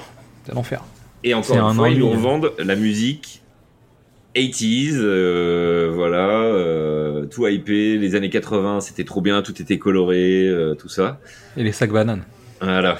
Et dans les malls américains, avec euh, les jeunes qui font du rap, euh, du breakdance. Les bornes d'arcade et les Ah. néons. Donc Ah, c'était voilà. la cata. Allez, vas-y, enchaîne sur le suivant parce que je pense que ça mérite aussi. Ah bah le dernier, euh, c'est Assassin's Creed, pour moi. voilà. À l'époque, Ça- j'avais vu le film, je n'avais jamais joué à un des jeux. Depuis, j'ai joué à Valhalla et j'ai arrêté. Et euh, justement, ce film-là, il te vend. C'est le premier film d'Ubisoft. Et c'est Oui. le seul et dernier. Pour l'instant, pour l'instant. Pour le euh, pour l'instant, mais bon. Et donc, du coup, ce film, bon, c'est une adaptation du jeu vidéo de la série des Assassin's Creed euh, qui raconte l'histoire de la confrérie. C'est une histoire de science-fiction sur sur justement une confrérie d'assassins euh, qui a eu, euh, on va dire, va dire, affaire tout au long de l'histoire de l'humanité. Et il y a une société euh, dans le futur qui euh, a trouvé une technologie pour pouvoir euh, se réincarner, on va dire, dans les vies de ces personnages-là, qui s'appelle l'animus. Et donc du coup, l'idée c'est de trouver les descendants des assassins pour pouvoir euh, les mettre eux confrontés à cette machine pour qu'ils puissent euh, justement Alors, se replonger dans les différentes- dans les de mémoires, différents revivre tous les moments, etc. Et donc du coup dans le jeu, bah c'est pas mal. Mais là dans le film, ça ne passe pas du tout. C'est une des pires adaptations de jeux vidéo, sachant qu'ils n'ont pas voulu. Au début, apparemment, j'avais lu des trucs qu'ils avaient voulu faire vraiment une adaptation de jeux vidéo, et ça a été refusé. Donc en fait, ils, ils ont fait un imbroglio de trucs à la con euh, avec des complotistes, parce que c'est aussi ça, hein, Assassin's Creed, c'est avec les Templiers, euh, le, c'est le Graal, euh, tout ce que tout ce, que- tout ce qu'on aime bien, mais c'est mal orchestré. Et il faut savoir que dans la bande-annonce, typiquement la bande-annonce, elle est là pour faire bander les joueurs de Assassin's Creed avec tous les plans iconiques Ah bah, le- du jeu la vidéo foi, avec les sauts de, les sauts de l'ange, les bastons euh, en mode ralenti euh, à la Matrix, Les armes, le costume, voilà tout. Et c'est Michael Fassbender qui joue l'assassin et Ah. Marion Cotillard qui joue la, scient- la scientifique. Attends, t'as oublié quelqu'un? Ah, j'ai oublié quelqu'un? Il y a Qui? Jeremy Irons dans le film. Ah oui, j'avais oublié. Oui. En fait, peut-être qu'il y a un indice là. Euh, Alors, Michael indice. Fassbender, on en a déjà parlé puisqu'il était dans Prometheus et donc dans Covenant. Jeremy Irons, on en a parlé dans Eragon et on a parlé de Donjons et Dragons qui est quand même une grosse catastrophe aussi. Oui. Donc peut-être qu'il y a un indice. C'est-à-dire que Jeremy Exactement. Irons rentrerait-il dans l'échelle de Jay Courtney, tu vois Alors que c'est pas un mauvais acteur. Non, mais alors par contre, il a quand même fait des choix euh, tout à fait discutables pour payer ses, ses impôts. Ah très bah certainement. exactement, oui. C'est ça, voilà. Ok, bah écoute, euh, moi je l'ai vu, je me suis fait chier. euh, je vais, je voilà, on va, on va pas tirer sur l'ambulance plus que ça. Je pense que le, le box office a fait son office. Ouais, mais bon. Ils t'ont vendu une adaptation euh, Ah ouais. stylée de jeux vidéo avec des plans de fou et en fait non. Ah ouais. Voilà. Mais c'est surtout l'histoire qui part dans tous les sens en fait. Ah bah c'est, on dirait un truc de Dan, de Dan Brown. euh. Ah non, mais c'est vrai. Et si Ah, je me mince. souviens bien, ça tourne sur le sur le Graal, euh, le film. Ouais, en fait, ça cherche la pomme d'Adam ou un truc Ah, c'est la non pomme d'Adam, voilà, c'est ça le truc. Il semble que c'est ça, le principe. C'est un, artefact, c'est pas, Oui, oui, c'est pas la pomme d'Adam vraiment, mais Oui, c'est un artefact. Et je me dis, voilà. Et puis, Ouais. euh, puis forcément, euh, Marion Cotillard, c'est une méchante, hein, euh, si je me souviens bien. Tu confonds pas avec un autre film, non? Non, non, non, non. Il me semble qu'elle est méchante dedans. C'est peut-être un agent double. J'ai Ouais, vague ouais. souvenir de ça, ouais. Bon, vas-y, allez, ton dernier. sachant que sachant qu'elle elle avait fait Batman peu de temps avant, donc en plus tu te retrouves avec un personnage qui joue la même chose, tu dis mais attends mais euh, vous avez pas d'idée en vrai. Fou, quoi. Euh, moi je voulais parler de Million Dollar Baby en 2004 de Clint Eastwood. Donc une pensée à Clint Eastwood qui a commencé le tournage de son ultime film, parce qu'il arrête, ça y est. Bon, il avait dit ça pour euh, Grand Torino hein, déjà. Mais encore là oui, parce que c'est moi qui te l'ai envoyé le truc, euh, le pitch est à top du, du dernier. Bah ouais, mais Ouais. bon, c'est en ce moment. Donc Ouais. on parle de Clint Eastwood, ça n'a rien à voir. Donc c'est un film avec Clint Eastwood, Hilary Swank, euh, Morgan Freeman et euh, Jay Bachurel. Non, et Jay Baruchel. Donc c'est l'histoire d'une jeune fille qui va aller chercher euh, un entraîneur pour devenir boxeuse professionnelle. On est d'accord? En Ouais. gros Moi, je n'aime pas ce film, donc vas-y. et la bande-annonce te vendait ça. Donc en fait, il te vendait, on va dire, une sorte de Rocky. Ah, c'est Avec une femme. c'est- C'est sous cet angle-là que tu veux le prendre, d'accord Ouais, c'est ça. Or, le film, c'est pas du tout ça. Mais alors, pas du tout. C'est-à-dire Ah que, bah oui. en gros, on va dire que euh, le premier tiers correspond à Rocky avec une femme. Allez, ou la moitié du film, quoi, en gros. Et après, bah, si vous avez pas vu ce film et que vous voulez le voir, je vous invite à partir maintenant. Parce que j'ai pas du tout envie de vous gâcher la suite, parce que je pense que ça mérite d'être vu euh, en l'état. T'es encore là? Ok.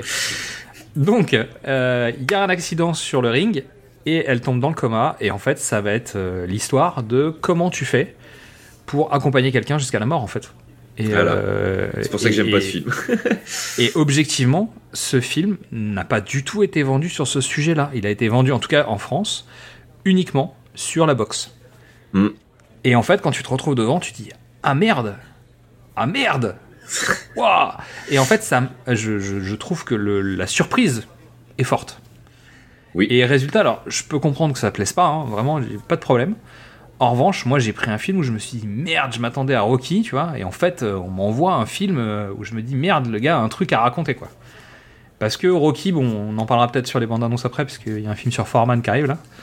Euh, on- moi je sors de Creed, bah, tu vois, euh, je, je- je commence à en avoir ras le poil des films de Rocky quoi. Euh, et donc là, en fait, Clint Eastwood nous parle d'autre chose. Et c'était hyper intéressant, je trouve, comme angle, parce qu'en fait, c'est très difficile à vendre aussi l'histoire. Mm. Donc c'était intéressant de le voir sous cet angle-là et finalement ça m'a ça m'a fait plaisir de découvrir un film de cette manière-là parce que c'était inattendu. Ouais, donc c'est dans la catégorie des bons comme. euh, Exactement. voilà. C'était un contre-exemple en fait de, euh, de, Voilà. de bande-annonce trompeuse. Ça reste une bande-annonce trompeuse, Ah bah oui. mais c'est une bande-annonce trompeuse dans le bon sens du terme. C'est-à-dire Ah qu'il bah m'a oui, permis de découvrir un truc euh, auquel je ne m'attendais pas. Après, peut-être que ça t'a pas plu toi pour d'autres raisons. Ah non, mais moi, c'est le sujet qui m'a pas plu. C'était. Ouais, voilà. comprends. Mais je conçois au niveau de la bande-annonce parce qu'effectivement, j'y avais pas pensé à celui-là. Comme c'est pas un film que je tiens particulièrement à cœur et je l'ai vu qu'une fois. Ouais, l'euthanasie Euh, c'est un peu rade quand même. Comment? L'euthanasie c'est un peu dur comme sujet. Voilà, et bah, c'est pas forcément un truc qui, qui m'est venu à l'esprit. Mais ouais. Ok. Et, Ah, et bah, puis après, moi j'ai noté deux trois trucs dans le désordre, vraiment en, en vrac. Bon, on va retrouver notre ami Roland Emmerich parce que 2012 euh, c'était un peu une arnaque aussi. ouais, à quel niveau? Bah, disons qu'en fait on te vendait un, un film sur la fin du monde. Bah, c'est bien la fin C'est du un monde. truc vénère, machin, là. Ouais, mais en fait c'est la fin du monde autour d'un seul personnage du début à la fin du film en fait. Bah, un peu Et- comme. euh, tu l'as vu le film avec Nicolas Cage, euh, avec les, ses prédictions en français je oui, crois. mais prédiction c'est normal, entre guillemets. Là, en fait, euh, le film de 2012, c'est euh, Martine dans un bateau, Martine dans un avion, euh, Martine à la plage, tu vois, et pourchassée par un ouragan. Et en fait, tu te dis, mais qu'est-ce que c'est que ce délire? Or, on te vend un conflit international, mondial, tu vois, le, le monde entier va s'arrêter. Et en fait, tu suis un personnage du début à la fin du film. Et tu te dis, bah, c'est un peu minimaliste quand même comme concept. tu vois, on est loin des, euh, j'en sais rien, moi, le pic de Dante, euh, euh, Armageddon, euh, tu vois, où vraiment tu. Non, en fait, c'est des mauvais exemples, pardon. Bah oui, oui, parce que bon. Euh, non mais euh, non mais euh, oui, c'est des mauvais exemples. Bah, c'est des films juste, Je m'attendais à un truc plus colossal quoi. Alors le con, le, le comment dire, les problématiques que tu vas voir sont colossales, mais en fait c'est sur un cas mais microscopique quoi. Bah, c'est sur un père de famille. Ouais ouais. Forcément. Mais bon, à la choisir, je préfère aller chez Spielberg avec un Tom Cruise quoi, tu vois. Ouais, ouais. Peut-être. After bah, de- vois, j'ai- failli foutre After Earth. Justement. Will Smith à nouveau? Ouais, c'est Will Smith là pour le coup, parce qu'il est vendu vois, euh, dans la bande-annonce les comme étant dans le film, mais non. Bah, Si, il est dans le film. Oui, mais il est là, il sert à rien, et il, il est là euh, pour engueuler son fils au début et à la fin. Exactement. Voilà. Comme un père sait faire. Euh, et j'ai mis Cloud Atlas des sœurs Wachowski et de Tom euh, Tykwer. Pourquoi tu l'as mis là-dedans celui-là? Bah parce qu'en fait c'est une bande annonce, tu sais pas quoi faire de cette bande annonce quoi. Ah tu non, mais tu sais pas quoi faire du film. Le film, il est, il est- on peut dire qu'il est magistral. Moi, je l'ai vu deux fois, Non, mais, il c'est faut un- s'accrocher quoi. C'est un truc particulier, Ah c'est bah oui. invendable. Donc la bande annonce elle est invendable. Tu sais pas ce que tu vas voir. Euh, tu vois, évidemment en fait le truc est invendable. D'ailleurs euh, tu peux pas, tu- je pense qu'on peut placer Jupiter Ascending aussi dans la même dans la même lignée. Du... Ouais, Ouais, mais sauf que Jupiter Ascending, c'est un mauvais film. mais il y a des bonnes choses dedans pourtant. Oui, mais c'est un mauvais. Ouais ouais, je suis d'accord. Mais euh, bah je suis, oui je suis d'accord en partie. Mais je trouve qu'il y a une vraie volonté d'essayer un truc euh, nouveau qui soit pas une licence machin et bon ça Ah marche oui, pas oui, bah, mais pour le coup, euh, c'est vraiment leur, euh, c'est même leur frustrant. imagination quoi. C'est clair. Mm. Bon, voilà. Euh, après, on a passé beaucoup de temps à cracher sur les bandes annonces. Tu notes qu'il n'y en a pas une seule française dans tout ce qu'on a dit là. Bah parce qu'en fait, moi j'y ai pensé, mais euh, sauf que je regarde rarement les bandes annonces françaises en fait. Je me rappelle d'une bande annonce française qui avait fait parler tout le monde. En gros, il y a eu Les Visiteurs. Donc, tu sais le succès que ça a eu, Ah évidemment. si, bah, je sais que ce qu'on aurait pu mettre, pardon, mais euh, tout ce qui est Astérix, hein, à chaque fois. Ouais, Parce qu'ils te les foutent. Mais non, ils te les foutent dans les bandes annonces, les mecs, et ils sont jamais là. Les caméos. C'est vrai. Où ils sont vraiment là 4 secondes, quoi. Eh Oui, j'y ai pas pensé. Mais bon, on a euh, déjà ce tiré sur Astérix il y a, il y a le mois dernier ou il y a deux mois. c'est pas la peine. Moi, je pense à La Soif de l'Or. Je sais pas si tu te rappelles de ce truc. J'ai jamais vu Et- la bande annonce, je vois très bien le film. Et Les Anges Gardiens. Les Anges Euh, Gardiens parce aussi. que les Anges mais Gardiens, c'était, euh, tu vois. À un moment, ils avaient joué sur le côté genre c'est on remet les visiteurs et on te remet le truc Ouais. et machin. Et puis en fait, euh, bon, c'était pas du tout ça. Mais en France, en fait, euh, la plupart des, des meilleures blagues, on le dit souvent, hein, sont dans les bandes annonces. Donc euh, résultat, en général, il n'y a pas suffisamment de matière pour faire un bon film avec. Donc en- gros, ça fait longtemps que je me pose plus la question de savoir si les bandes annonces sont trompeuses ou pas. C'est toujours le cas. Bah, par exemple, si euh, le dernier film, on en avait parlé, c'était BDE, que tu m'avais dit de regarder, Ouais. qui t'a en fait ça, trouvait une énorme daube, et bah justement, dans la bande annonce, tu as tout ce que tu as envie de voir du film. Et, ouais. Et voilà. Et en fait, euh, c'est euh, ce matin va être une pure soirée le film. Exactement. Voilà, mais à Courchevel. Voilà. Je sais pas s'ils sont à Courchevel, mais bon. si, si, c'est à court, je crois. C'est vrai. Si, si, et c'est euh, Gilbert Melki. Voilà. C'est claquer la porte de Kabul Kitchen. Et il a fait quoi lui une Très bonne série. Il joue le père, hein. D'accord. enfin le beau-père de Michael Youn dans le film. C'est lui qui a le prête- chalet. D'accord, qui lui prête le chalet. En fait, j'ai pas vu, j'ai vu que la bande-annonce euh, en diagonale. hein. Ouais, ouais. Je me suis dit potentiellement c'est un film qui pourrait te plaire. Après, Oui, parce que c'est un film à la con, c'est pour ça. si c'était un bon film. mais, mais en fait, Ah bah je non. savais pas si c'était un mauvais film. Ah là, c'est un très mauvais film. Bon, est-ce qu'on a fait le tour? Il me semble.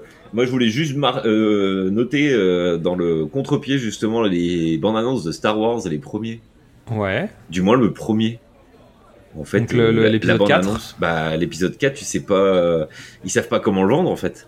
Ah bah Donc, c'est en sûr. fait, la bande-annonce, elle est, elle est pas bien du tout. et tu te dis que c'est, ça va devenir un des films euh, les plus vus et le plus connus de l'histoire du monde. euh. Mais tu regardes même au niveau du doublage, il y a tellement d'histoires sur le doublage, euh, avec les mots qui changent, les, les noms qui veulent rien dire et tout ça. Mm. En fait, personne savait quoi en foutre de ce truc au départ. Mm. Puis en fait, c'est devenu un succès, et donc après, ils étaient dans le jus parce qu'il y, bah, il y a- il y a des trucs qui sont restés, mais. euh, Mm. Bah, rien qu'en français, qu'ils aient francisé les prénoms. euh. Ah bah oui, c'est génial. Mais en fait, le problème, c'est que j'avais entendu des, des trucs, alors je sais plus chez qui, parce que tout le monde en a un peu parlé, mais Han Solo, en fait, le truc, c'est si tu le dis en français, tout le monde pense que c'est une femme. Oui, oui. C'est pour ça qu'ils l'ont appelé Yann. Mm. Et c'est vrai que c'est c'est con, mais en même temps, aujourd'hui, on n'en a rien à cirer. Mais sans doute parce qu'il y a eu Star Wars avant, en fait. Peut-être. Tu sais, les, les prénoms des personnages, quand ils sont pas proches de ce qu'on a l'habitude de faire, bah, vu que la science-fiction a pris un essor particulier, etc., on se pose plus la question aujourd'hui. Mm. Mais je pense qu'à la fin des années 70, oui, c'était un sujet, en fait. Bah attends, on va pas l'appeler Anne, euh, il a un revolver, c'est un homme, et... il porte des Ouais, pantalons, non, voyons. C'est vrai. non, mais aussi, c'est la mode. c'est- euh, c'est enfin, la mode, entre guillemets. C'est le le- l'essor de la francisation de tout. Hein. Oui, bien sûr. C'était Mais- le doublage, etc. C'était les vrais, des, entre là, je vais pas me faire des amis, mais c'était des, entre guillemets, des vrais acteurs. C'était un- une vraie session de doublage, même si c'est toujours des vrais acteurs. Alors ça, euh, Ouais, ouais, ouais, c'est le contraire. Mais c'est pas ça, c'est que euh, les, les doublages, ils avaient une toute, autre- une toute autre portée, puis il y avait vachement moins de films à doubler.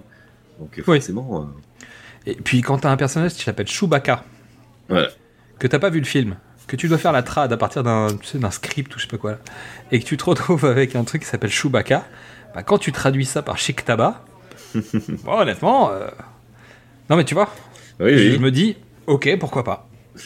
Et je comprends, je comprends le- l'angle d'attaque. Alors après, euh, t'as peut-être pas lu, t'en avais rien à foutre. peu- Il y, a- il y a mille raisons en fait euh, qui peuvent justifier le truc. Mais je me dis, je peux comprendre. En tout cas, sur un certain nombre. Ok, bon bah super. On a fini notre dossier du Bon, mois. on a fini fois. notre dossier du mois là, c'est cool. Et on va passer au bref du comptoir. Pour une fois, on n'a pas fait 4 heures. Sur le... On a fait une heure à peu près. Ouais, je pense qu'on est à peu près à une heure, donc c'est notre, ça commence à devenir une sorte de standard, le dossier d'une heure. Puis après, on va passer. euh, Ouais, quand ça enregistre bien. hein. Exactement, quand on n'a pas de problème technique. Alors, on vous l'avait bien dit. Donc là, on va... déjà, on va faire un retour sur les films dont on vous l'avait bien dit. Parce que ça, ça paye pas de mine, maintenant qu'on le sait, euh, on peut en parler. Et en plus, on va vous parler des quelques bandes annonces qu'on a vues, euh, des quelques, euh, au pluriel, bandes annonces qu'on a vues et qui nous font du pied, ou en tout cas, on a envie d'en parler d'une manière ou d'une autre. dans la plupart qui est mise, j'en ai quasiment vu aucune. Je te le Ouais. dis. Ah oui. Ok. Bah, moi je me. Ok, on va en parler. Euh, moi je voulais faire un retour sur Ant-Man. Quantumania, tu l'as vu ou pas finalement? Non, j'attends qu'il soit dispo en VOD. Ah, légal et tout. Ah ouais, gosse. euh, qu'il soit disponible en streaming, on va dire, pour être vague. ok. Euh, ok, bah je vais pas trop en dire. Je pense qu'on avait raison sur notre Oui, oui, sur la oui. Vu la tôle qui s'est prise, euh, c'est ouf. Exactement. Alors, euh, non, mais en fait, c'est bien. Je pense que ça va rejoindre une Indian News dont on parlera tout à l'heure, Ouais, euh. Du, du grand ménage, mais voilà, j'en dirai pas plus. Euh, non sujet. Euh, sachant que ce que je regrette fondamentalement, mais ça je pense que je l'ai déjà dit, c'est que euh, Edgar Wright n'a pas eu la main sur son projet en fait, à l'origine. Ouais, le premier. Ant-Man et qu'il ait pu continuer son travail. euh, parce que je pense que Ant-Man par Edgar Wright ça aurait été un truc intéressant. Même s'il y a, je trouve pas mal de reste de son travail dans le premier Ant-Man. Mm. Quand on connaît un peu son boulot, ça se voit. Et puis on voit la différence avec le 2 déjà et on, on se rend bien compte qu'il y a des trucs qui marchent plus. Quoi. Euh, je voulais parler de The Fablemans. Tu l'as pas vu non plus? Non, je ne l'ai pas vu celui-là. Bah écoutez, moi j'ai passé un excellent moment au cinéma. Voilà. Après, euh, je suis je suis acquis à la cause de Spielberg en partie.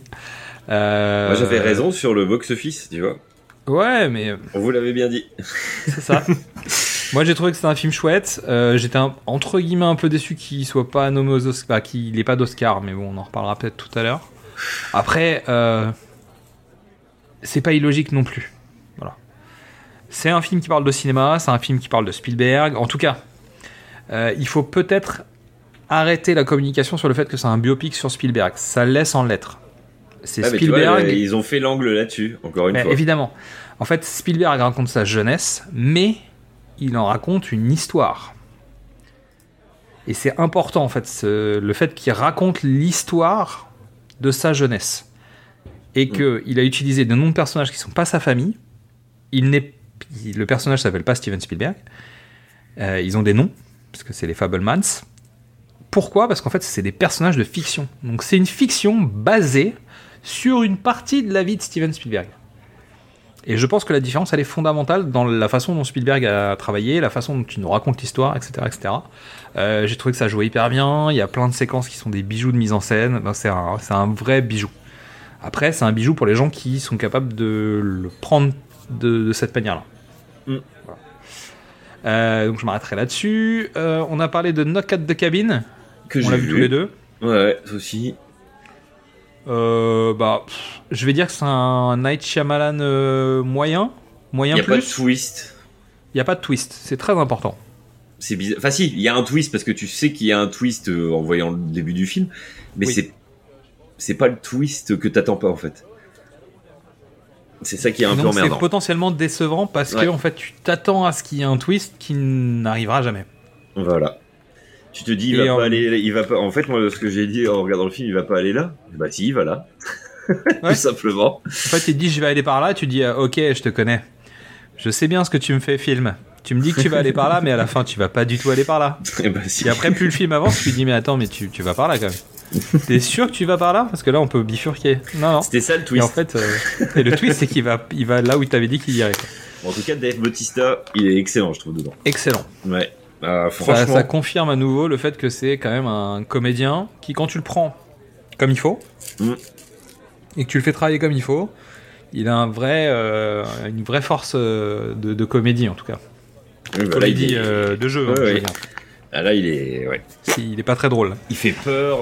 il est. Il sonne vraiment vrai. C'est impressionnant. impressionnant.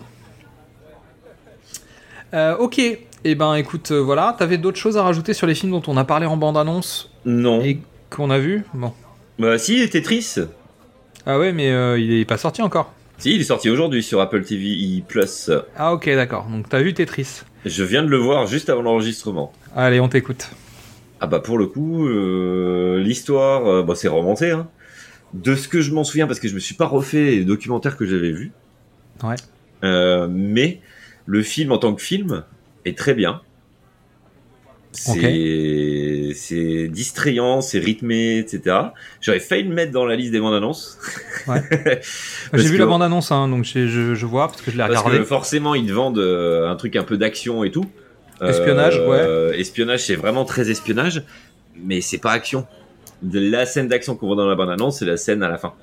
Donc, Je euh, voyais ça, voilà. alors, sans avoir vu le film, parce que j'ai juste vu la bande-annonce, euh, je vais dire que je voyais ça comme une sorte entre Argo et l'affaire Farewell, en gros. Euh, c'est beaucoup moins que ça parce que là, il s'agit juste d'un jeu vidéo, donc. euh, c'est pas le pont des espions, tu vois, non mais en, en termes de rythmique, c'est pas Ah, si, James Bond, et c'est Ah, pas non, le pont des espions, quoi. Tu vois, Ah je non, voyais un truc un peu plus dynamique avec des scènes avec de la tension, etc. Donc je voyais ça un peu entre Argo et l'affaire Farewell. C'est euh, vraiment moins en termes de tension et tout. Il n'y a pas de- d'enjeu de, vie ou quoi que ce soit. D'accord, bah justement, je pensais qu'il y avait ça. Mm. Non, euh, ou bien ils l'ont ils l'ont apaisé. Ok.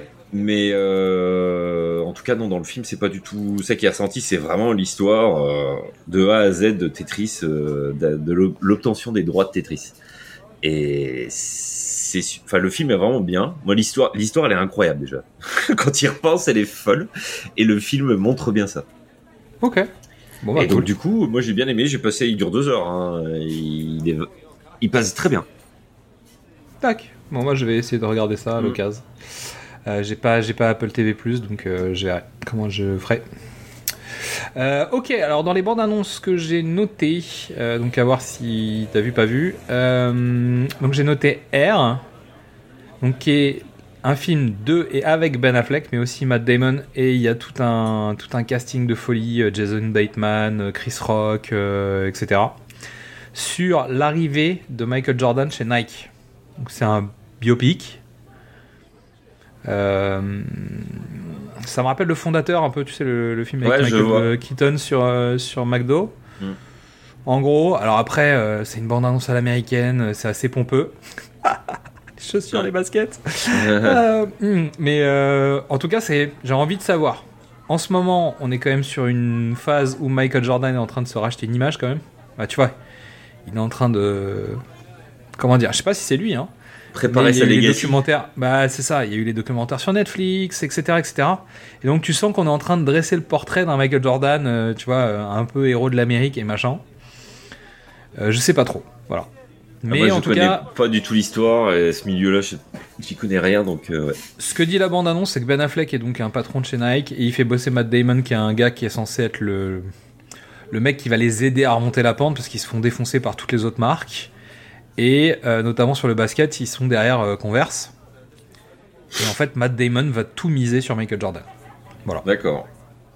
Et donc, J'ai vu la bande-annonce passer, mais je l'ai pas regardée, tu vois, parce que le sujet m'intéresse. honnêtement, la bande-annonce, c'est, euh, c'est- en tout cas, c'est intriguant. J'ai envie de savoir. Et Mm. puis, il y, a- il y a quand même des, des- il y a quand même des sacrés comédiens en casting. Donc, je me dis, why not euh, Ça peut être intéressant. Si j'ai l'occasion et euh, un peu de temps, je regarderai. Bande-annonce suivante, ça s'appelle Supercell. C'est un film produit par la Saban. Je sais plus. C'est moi qui t'ai envoyé celui-là? Ouais, on en avait parlé. Saban, donc c'est comme Power Ranger. hein. Et objectivement, on a l'impression que c'est la suite de Twister, donc le film sur les, euh, les tornades et les ouragans. Pas le jeu de société, hein, parce que je sais qu'on vient de parler de Tetris, mais ça n'a aucun rapport. Euh, donc c'est un film avec des gens qui pourchassent des, des tornades et des, euh, et des ouragans. Mais ça me dit rien du tout, moi. Attends, je suis en train de checker. Ouais, pas de problème. Supercell. C'est sûr que ça s'appelle Supercell? Ah oui, oui, purée. Parce qu'il y a plein de trucs qui s'appellent Supercell. Ah oui, c'est avec Alec Baldwin. Oh oui Alec Baldwin, c'est c'est le vieux, le vieux gars qui sait, tu vois. Ah non, mais c'est surtout que c'est son dernier film, je pense. Bref. Ah oui. Donc, donc euh, bon bah voilà, euh, ça a pas l'air d'être ouf. Et en fait, quand tu vois le truc, les mecs, c'est c'est toujours plus la tornade le film, quoi. Tu, sens qu'en fait, euh, bah, Twister a, eu, a existé. Alors déjà, Twister faisait voler une vache. Bon, tu te disais déjà que c'était un peu du foutage de gueule. Il y a eu tout Roland Emmerich. Donc pour arriver à faire un truc mieux que ça, il faut quand même aller sortir les, euh, les bois. Et donc les mecs te font des doubles, des doubles tornades qui se croisent et machin. Et tu dis ok, d'accord, bon, euh, super.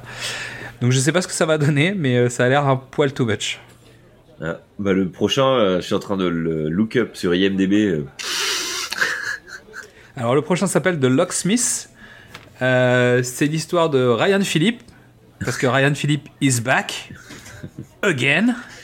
C'est-à-dire que le mec avait déjà disparu, était déjà revenu. Mais là, il re-revient. Bah, je sais pas, il a fait des séries et des choses comme ça entre temps. Ouais. Il a fait une série euh, qui est adaptée d'un film euh, sur un, un sniper. Ouais. Bah, tu sais, il a fait. euh, c'était le, c'était le film avec Mark Wahlberg, non? Oui, oui, c'était le film avec Mark Wahlberg. Il reprend le rôle de Mark Wahlberg. Ah, Qui était le premier film. Mais déjà, Oui. le, le film de Mark Wahlberg, il y avait déjà eu des suites. Non, non. Sniper. Non, Non, non, il y en a qu'un et ça a été y en continué série. Ok. T'es sûr qu'il n'y en a pas plusieurs? Ah, je, je, je suis quasiment sûr. Parce qu'il me semblait qu'il y avait eu des directs ou DVD ou un truc comme ça, ou des VOD euh, sur la suite euh, de Sniper, Tireur d'élite, euh, mais le C'est 2, le Shooter 3. Tireur d'élite en français. Ouais, mais il n'y a pas eu un 2, un 3. Attends, attends, justement. Ouh, il a j'aime bien sur, il a 7,1 sur IMDb. C'est vrai qu'il est bien ce film. Euh, Shooter Mais- est trop bien. Mais euh, C'est les bons Marky Mark. C'est les bons films de Marky Non, Mark. apparemment, il y en a pas d'autres. Hein. Ok, bon, je me trompe peut-être avec, euh, je sais pas lequel, parce que bon, il y a eu un moment toute une vague de films un peu avec le- la même histoire à chaque fois. Donc là, The Locksmith, c'est l'histoire d'un mec qui est euh, donc un braqueur, qui est hyper fort dans l'ouverture de coffre. Il s'est fait gauler sur le dernier braco, son associé se fait tuer. Il fait de la tôle, quand il sort, il va se retrouver dans une affaire qui vont réveiller des vieux démons. Est-ce qu'il doit retourner au charbon ou pas?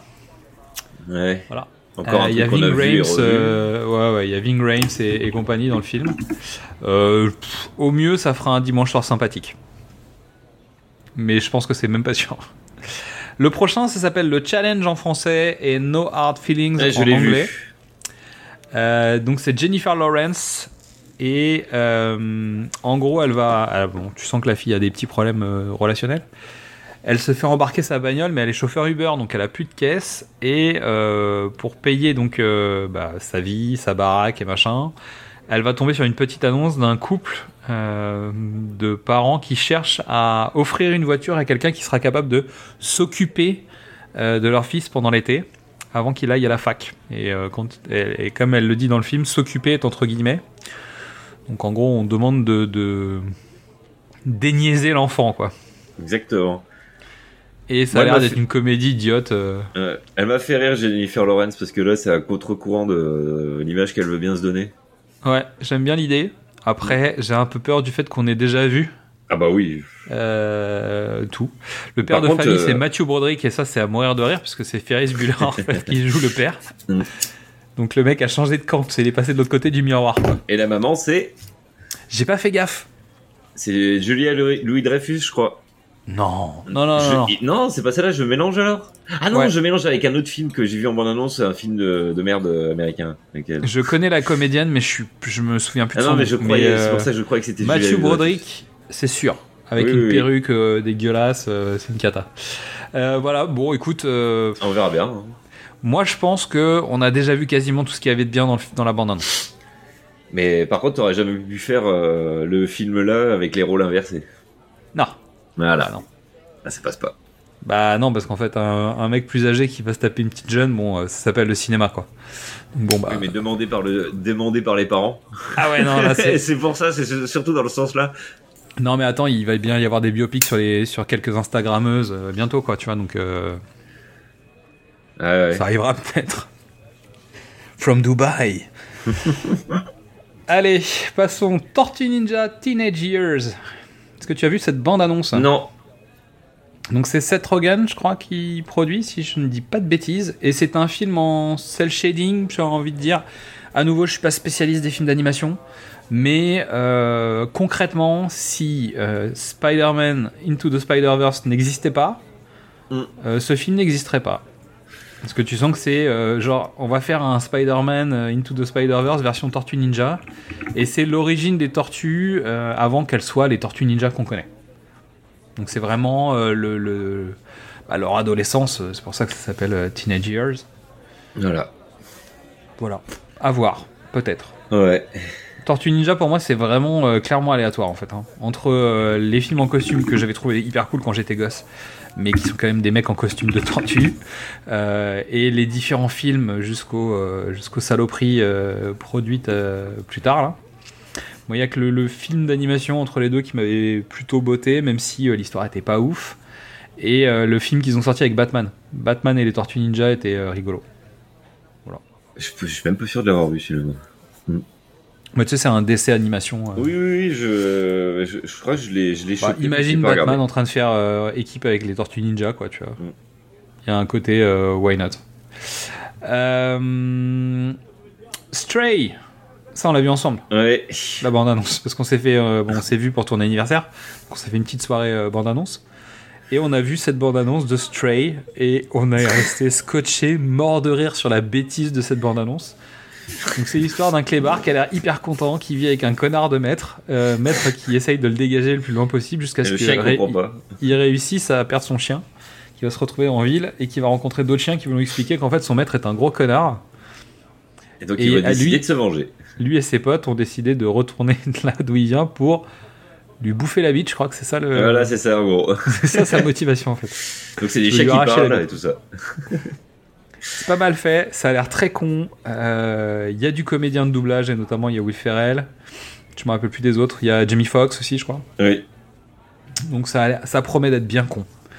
Est-ce que c'est sera bien? J'en sais rien. Mais en tout cas, ça donne envie de le regarder, quoi. Allez, je te laisse le prochain, c'est pour toi. Euh, ouais, c'est Nefarious. Bah, pareil, on l'a vu ensemble celui-là. C'est un film indé, hein, celui-là. Mhm. Américain qui raconte l'histoire euh, d'un, c'est un serial killer qui euh, se confesse auprès d'un journaliste et qui, en fait, ce serial killer là euh, dit qu'il est possédé par le diable. Et en fait, c'est un huis clos apparemment hein, de ce qu'on voit dans la bande annonce Ouais. qui euh, va dévoiler oui ou non si le serial killer est bien possédé par le diable et donc du coup ça, ça deviendra un cas euh, bah, de, possé- de, de possession. C'est ça. quoi. A priori, le film a l'air quand même de t'emmener sur de- du film d'horreur, quoi. Voilà. Mais bon, jusqu'où ça verra va aller, on sait pas. Mais ça avait l'air int- intrigant. En tout cas, il le est intriguant, la bande annonce elle est intrigant, bien foutue. Ouais. Et c'est moi je j'aime de plus en plus de toute façon les films indés euh, ricains qui vont un peu vers le cinéma de genre euh, ou du moins là où on les a- on n'attend pas les, les scénarios. Yes. Euh, donc Bah, tu m'as envoyé une toi. liste de films, donc j'ai commencé à regarder les bandes annonces des différents films là. donc j'ai noté euh, Big George Foreman, donc un film sur l'histoire de George Foreman. Mais ce qui est rigolo, c'est que comme j'ai noté en pitch, j'ai noté Mm. Rocky de 1 à 5 en un seul film, puisque ça raconte l'origine de Foreman, donc mode biopic, le fait qu'il devienne champion du monde de boxe poids lourd, sa chute, donc ça, hum, le fait qu'il devienne catholique aussi a priori ou en tout cas. euh, Je connais pas du tout l'histoire moi. quelque chose comme ça. Euh, le fait qu'il n'ait plus d'argent et le fait qu'il soit obligé de revenir combattre parce que il connaît que les points quoi. Donc résultat, t'as le up and down comme ça, de, le rise and fall et le a rise again, tu vois. Donc t'as as quasiment ouais de Rocky de 1 à America. 5 dans un, dans un seul film. America. Euh, voilà. Je... Il y a Forest Whitaker dedans. D'accord. Euh, dans ce que j'ai vu, euh, voilà. Après, euh, je sors de Creed quoi.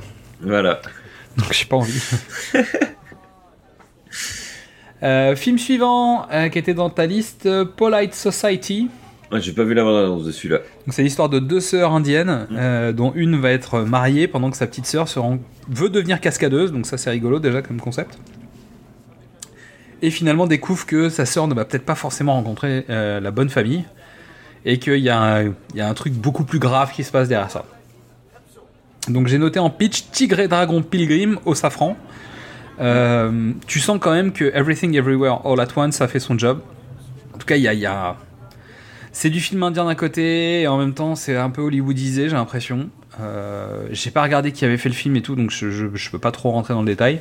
C'est un premier Euh, film. Ça a l'air de faire la baston, tu vois, tu, tu sens qu'il y a une envie de, de, de jouer avec des codes en parlant d'autre chose. Voilà, donc ça, ça a l'air de parler du mariage arrangé et ça, ça te vend un truc à la Matrix, quoi, tu vois, donc euh, c'est Bah, intriguant. c'est- Bah oui, oui. C'est intriguant. Après, je sais pas ce que ça vaut, mais c'est intriguant. Et le dernier que j'ai vu dans ta liste, alors Evil Dead Rise, on en avait parlé la dernière fois, et euh, j'ai noté Guy Ritchie's The Covenant. Ouais, je savais même pas que ça sortait, ça, tu vois. C'est pour ça que j'ai pas eu le temps de regarder. euh, avec Jack Gyllenhaal, euh, qui est mon pitch, c'est un homme en colère d'Oz Afghanistan. Ah, mais si, je l'ai vu la bande annonce, je suis débile. Si, si, mais je me souvenais. Ils ont changé de titre. Tu crois?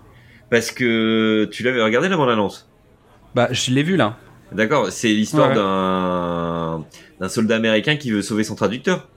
Exactement. Ah Son d'accord, donc ils ont changé le titre. Ils ont changé Ouais. le titre. Ils ont changé le titre. En gros, il a été attaqué, on l'a ramené aux États-Unis. En fait, le mec se dit que le gars qui lui a sauvé la vie, parce qu'en fait, tu, tu découvres qu'il lui a sauvé la vie vraiment. Mm. Pendant des semaines, il l'a emmené euh, pour, pour le, le rapatrier, l'aider à repartir, mais lui, il n'est pas reparti. Mm. Parce que comme c'est un local, en fait, il est resté sur place. Et donc, en gros, il va, il va, c'est lui qui va subir les conséquences de leurs actions. Mm. Et donc, Jack Gyllenhaal dit non, mais en fait, je peux pas le laisser comme ça. Faut que je retourne le chercher. Il faut que je le sorte de là, en fait. Mm. Il m'a sauvé la vie, donc je, je- je lui dois la même chose. Ça a l'air intéressant. Bah, Après, c'est euh, un mea donc, euh, c'est- un le peu vénère, des, quoi. des, des, des US avec la guerre en Afghanistan. hein. Ouais, mais l'intérêt, c'est que Guy Ritchie, il est anglais, Mm. donc il s'en fout, en fait, de cette partie-là. Bah, Entre guillemets. euh, les Anglais, ils étaient plus dedans que nous, hein, mais bon. Mais, Mais tu sens quand même que c'est un peu badass, tu vois. Tu sens que Ah bah oui, euh, Jack Gyllenhaal, il va, il va retourner pour faire le ménage, quoi. Et là, Bah tu oui. sens, tu sais que Guy Ritchie, en fait, il a une touche. C'est pas ma guerre. Ça a pas l'air d'être un film à lui, vraiment. Tu sais, c'est pas son genre de film. Ça ressemble un peu à un homme en colère, en fait. Tu sens qu'on a demandé à Guy Ritchie de venir faire du Guy Ritchie sur un film qui était déjà écrit et produit par quelqu'un d'autre. Et la dernière fois, je pense que ça lui a permis de réaliser The Gen- The Gentleman ou un truc comme ça. Mm. Euh, donc voilà. On va, on va pas aller plus loin. Moi, j'ai plus rien à dire sur les bandes annonces. Si t'as d'autres choses à dire. euh. Il y a Renfield qui a l'air d'être pas mal. Ouais, j'ai pas vu la bande annonce. Bah pour le coup, euh, c'est Nicolas Cage en Dracula. En gros, ça c'est le pitch euh, Ouais. vendeur. Et c'est. Nicolas Hoult qui joue Renfield, c'est ça? Je sais pas le, le nom de l'acteur. J'ai pas retenu. Ok. Mais en gros, c'est l'histoire de du, du du larbin de Dracula Oui, qui est. qui euh, se rebelle. Voilà. Donc c'est, je confirme, c'est bien Nicolas Hoult. Eh ben, le, euh, la bande annonce pour le coup, il pourra peut-être faire partie d'une prochaine liste euh, bande annonce qui nous ont hyper euh, hyper vendu le film ou pas. Il sort Mais, quand? euh, Il sort le 14 avril aux US, donc je pense qu'en France ça doit être euh, fin avril. Ok. Donc à voir. Et il y a le Beau is Afraid aussi, hein, qui arrive euh, là le 14 avril. Hein. J'ai pas vu non plus ça. Bah c'est le. Attends. Ah Ouais, c'est le nouveau Harry Astor. Voilà, voilà, je cherchais. J'avais un énorme trou. C'était le nouveau Harry Astor qui sort le 14 avril. Il a duré 3 heures, je crois, le film. Ah ouais. C'est c'est un ovni. Bah c'est le nouveau A24 quoi. Bah ouais. enfin, c'est surtout le Bah, nouveau le nouveau pour le coup. A24 qu'on attend, puisqu'en plus c'est le nouveau Harry Astor. Bon, bah, voilà. Donc on verra Euh, bien.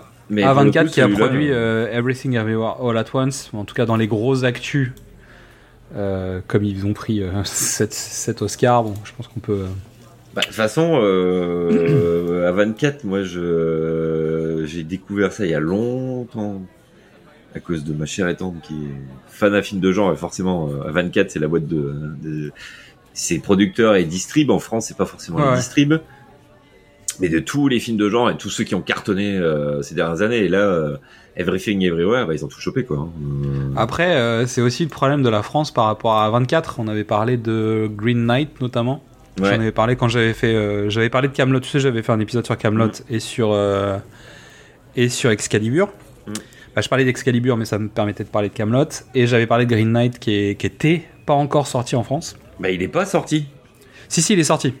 Ah, il est sorti. il est sorti, finalement, ouais, parce il est sorti il il très tardivement. Il a, il était, il avait été euh, distribué en stream euh, massivement avant, avant la sortie en Oui, France. mais c'est comme ça que je l'ai vu moi.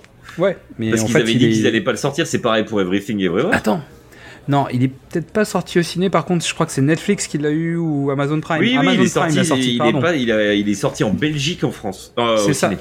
C'est ça que je voulais dire en fait. C'est qu'il est pas sorti au cinéma, mais finalement, on savait pas s'il allait venir même en France. Et finalement, c'est Amazon qui l'a eu. On Ouais. exclut. Et euh, bah, typiquement, à 24, en fait, on est tous au courant que c'est des droits euh, de cession qui sont hyper lourds euh, pour les, Ouais. les distributeurs français, dans le sens où A24 considère que le deuxième marché du cinéma pour eux, c'est la France. Et donc, en gros, il n'y a pas de raison qu'ils gagnent pas beaucoup d'argent, donc ils vendent les films très chers. Et ça empêche les producteurs de les prendre, sachant que c'est quand même pas des distributions qui nécessitent d'avoir 400 000 salles, donc tu sais que tu vas pas forcément rentrer dans tes frais vu ce que ça te coûte. Donc il faut vraiment être sûr de pas te louper, quoi. Mm. Et euh, Everything Everywhere, il est, il est sorti. Euh, mais régulièrement, euh, il y a des contre vent A24 et qui marchent bien. Ouais, mais c'est c'est un truc de fou quand même. et pourtant, il y a une partie de la population, et notamment des cinéphiles, qui les attendent ces films. Mais ça coûte trop cher. Donc si vous voulez voir du A24 au cinéma, bah, dès qu'il sort, faut aller le voir. Inviter des copains, y aller à plusieurs, et etc. etc. Mais euh, faut vraiment là, faire des sorties que- massives pour ça. Là, je pense qu'il y aura plus de problème. hein. Je suis pas sûr. Ça Parce dépendra qu'ils des ont des, films. ils ont des, voilà, ils ont quand même des conditions financières qui sont complexes pour les, les, les, les- les- notamment les petits réseaux, les petites salles, euh, et même pour les gros réseaux. euh, Quand quand il y a plein de places, bah, il y a un moment où tu te dis bah ouais, mais je vais payer moins cher un film qui va occuper une des petites salles. Euh, parce que en fait je vais pas payer le prix d'un blockbuster pour une salle où je vais avoir euh, 50, 50 places par semaine tu vois Mm. donc il y a un moment où c'est aussi ça le problème après avec le succès d'Everything Everywhere All at Once potentiellement euh, ça peut aider, en tout cas. Mais aujourd'hui, les gens n'associent pas les deux encore. En tout cas, le grand public n'associe pas Bah oui, oui. A24 au succès d'Everything Everywhere, s'ils l'ont vu. Ce qui n'est pas le cas du tout, je pense. Voilà, donc moi j'ai terminé pour les bandes annonces. Oui, bah moi aussi. Ok, donc on passe au film de comptoir, avec un peu les news, Sinoche et tout ça. Ouais, ouais. Voilà, on va aller un peu plus vite. Euh, Besson revient avec Dogman. Oh yeah. Putain, je sais pas ce qu'il a avec les chiens. Ouais, tu vois, c'est euh, chelou. Bon, on verra Après, bien. Danny, Danny the Dog. Ouais, bah, pour l'instant, voilà. Euh, j'ai vu les premières photos du biopic sur Amy Winehouse. Ah, moi, j'ai pas vu. Ça ressemble à un cosplay, mais. euh, Moi, j'ai vu les premières images de euh, Lady Gaga en Harley Quinn, un tournage de Joker. Oh bah je pense que tout internet l'a vu. Voilà, mais vu qu'on l'avait pas Mhm. mis dans la liste, c'est pour ça. Mhm. On verra. Mhm. oui ou pas. Euh, moi je suis pas, je suis pas un fervent partisan de Joker donc euh, faire une suite euh, m'intéresse pas plus que ça donc voilà, je vais me faire crier dessus mais c'est pas grave. Je vous aime quand même. Donc il y avait une rumeur comme quoi il y avait des nouveaux films de l'univers Seigneur des Anneaux qui étaient en projet. Et donc, bah oui. J'ai trouvé un article qui, donc, qui est sur Allociné et qui disait par rapport à la notation, quelle est la meilleure comédie française à ton avis de tous les temps? Ouais, mais je viens de cliquer. Ah bah, sans, sans déconner. Donc le, le sondage dit que euh, sur une note de 4,337 sur 5, en moyenne sur Allociné, la comédie française avec la meilleure note en fait, euh, des spectateurs sur Allociné, c'est La Grande Vadrouille. Qu'est-ce que t'en penses? Je n'ai jamais vu ce film. Sans deck jamais. J'ai Ah, refusé de le voir. Trop bien J'ai refusé de le voir. C'est beau, eh, c'est une chance de ouf. non mais vraiment c'est c'est c'est c'est- c'est un super truc. Bah non, mais je. je Ouais, n'ai tu, pas tu envie. veux pas y aller en fait, c'est ça que t'es en train de me dire. Ex- J'ai vraiment Oh pas. là là. J'ai pas envie. Bah, je pense que je vais te forcer. Ouais, mais pas, mais- pas comme ça, mais que je, je trouvais une façon de te forcer. Moi, je en fait, j'attends de regarder ce film avec la nouvelle génération. Ah. Parce que, parce que, bah, parce que, ouais, il y a un truc dans ce film. Ouais, ouais, non, mais bon. Ok. Je On verra. Très bien. Bah écoute, euh, si t'as l'occasion, tu nous diras ce que t'en penses. Mais euh, moi, c'est un film que j'affectionne. Euh, comment dire? C'est pas mon préféré. En fait, euh, dans vraiment dans les comédies françaises, euh, on, on est pareil sur la Seconde Guerre mondiale. Moi, mon, grand kiff, mon kink, même j'ai envie de te dire, c'est Papy fait de la résistance. Oui, mais voilà. Voilà. Mais c'est un kink. C'est-à-dire, je sais que le film, c'est pas la meilleure comédie du monde, mais j'aime ce film. Vraiment, je l'aime. Euh, pour plein de raisons. Je l'ai revu il y a pas longtemps. je me le refais régulièrement. C'est pas un bon film, tu vois. C'est pas. Mais je trouve qu'il y a plein de trucs intéressants. Il y a plein de trucs idiots. Il y a plein de bonnes idées. Voilà. Je le trouve cool, quoi. Donc, bah écoute, si t'as l'occasion, je t'invite à le faire parce que vraiment, La Grande Vadrouille, c'est un film sympa. Euh, un remake de Roadhouse arrive sur Prime Video dans quelques ça. mois avec Jack Gyllenhaal. Non. Il a posté des photos. Euh, parce qu'a priori, c'est un combattant sur ring. Si j'en crois les photos que j'ai vues, alors est-ce qu'il fait du MMA ou un truc comme ça, j'en sais rien. Mais le mec a taffé de folie. il a des abdos sur les photos, c'est un truc de barjo. Ah non, mais il rigole pas. Jack, quand il bosse, il bosse quoi. Voilà. Donc je sais pas. Euh, pour rappel, Roadhouse, en fait, quand même, c'est un film avec Patrick Swayze où le mec est videur de boîte. Voilà, c'est ça le job du gars. C'est- le meilleur videur des États-Unis. C'est un physio-videur, c'est-à-dire que le mec, euh, quand on lui parle mal, bon, il fait de la philosophie, il te met des coups de tatane, tu vois. Euh, conceptuellement parlant, t'as pas envie de voir un film là-dessus, mais bon. Je Et pensais ça de Magic Mike, et euh, bah parce qu'en fait, ça, ça remplit le catalogue. Ils sont propriétaires. Ça doit être du MGM ou un truc comme ça, ou Unity d'artistes. Ils ont racheté le catalogue, bah tu vois, euh, Ouais, ça ouais. sert à rien de remettre Patrick Swayze, donc euh, tu fais un remake, c'est cool quoi. Et dans le même genre, il y a. euh, bah justement, j'avais parlé de, de Magic Mike en disant que, bah, tu vois, Magic Mike me Ah vendait oui. pas du rêve non plus, ils en ont fait trois, donc euh, voilà. Euh, mais il s'avère que. comment il s'appelle? Voilà. Channing Tatum. Ouais, Shining Tatum, on avait dit qu'il avait racheté les droits de Ghost, qu'il avait récupéré Oui. les droits de Ghost. Bah voilà, on est dans, dans cette ligne-là en fait. Dans, Mm. À mon avis, dans deux ans, ils nous font un remake de Pretty Woman. Avec Ouais. un couple euh, non binaire. Ouais. Bah ouais, avec une camgirl, avec une, un camboy ou un truc comme ça, tu vois. Ah, Bon, pas. je, mets, je mets mon billet sur un remake de Pretty Woman avec soit un non binaire ou non genré ou euh, un couple interracial. Ouais, je sais pas. Voilà, bah normal quoi. Je ne me prononcerai pas. Non, te prononce pas. Et pour information, Ryan Coogler, donc le réalisateur de Creed et de Black Panther, Oui, est en train de hier. travailler sur un remake de X-Files avec euh, plus de diversité.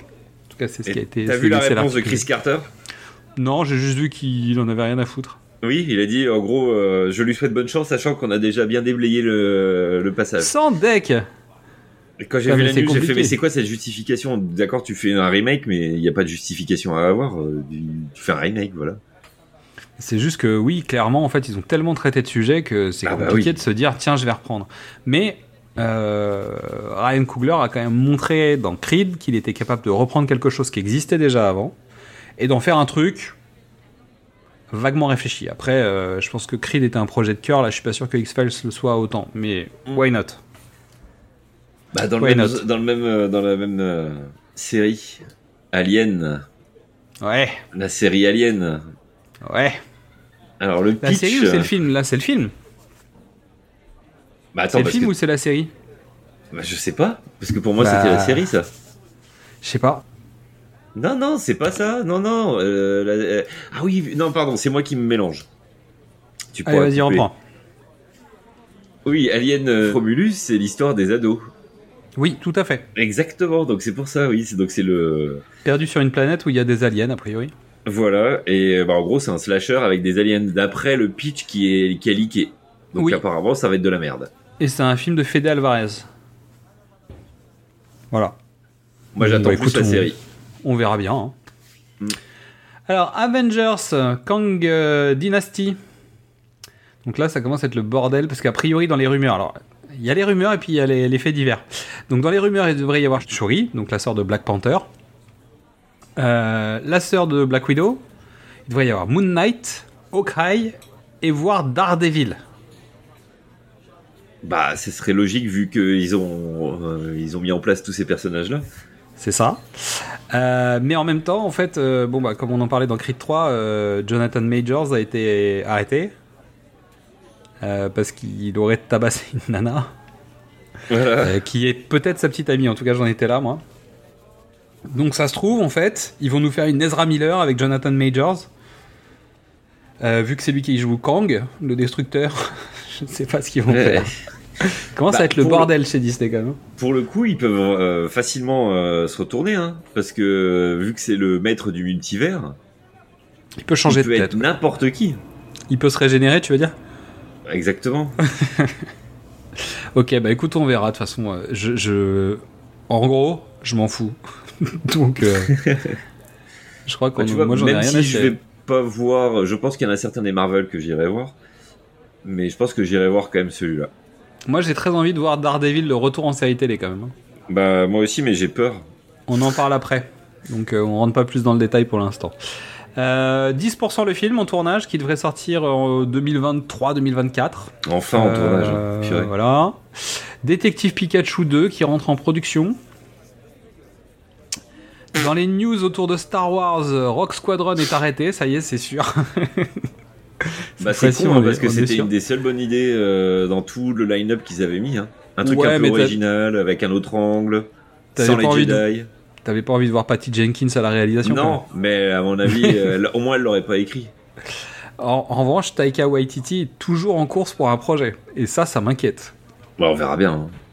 T'as vu que, Parce que- les ah les réalisateurs de Everything Everywhere, Ouais, euh, les ils sont Daniels. ils- voilà, ils ont euh, On va confier un projet chez, chez Disney Star Wars. ouais. ouais.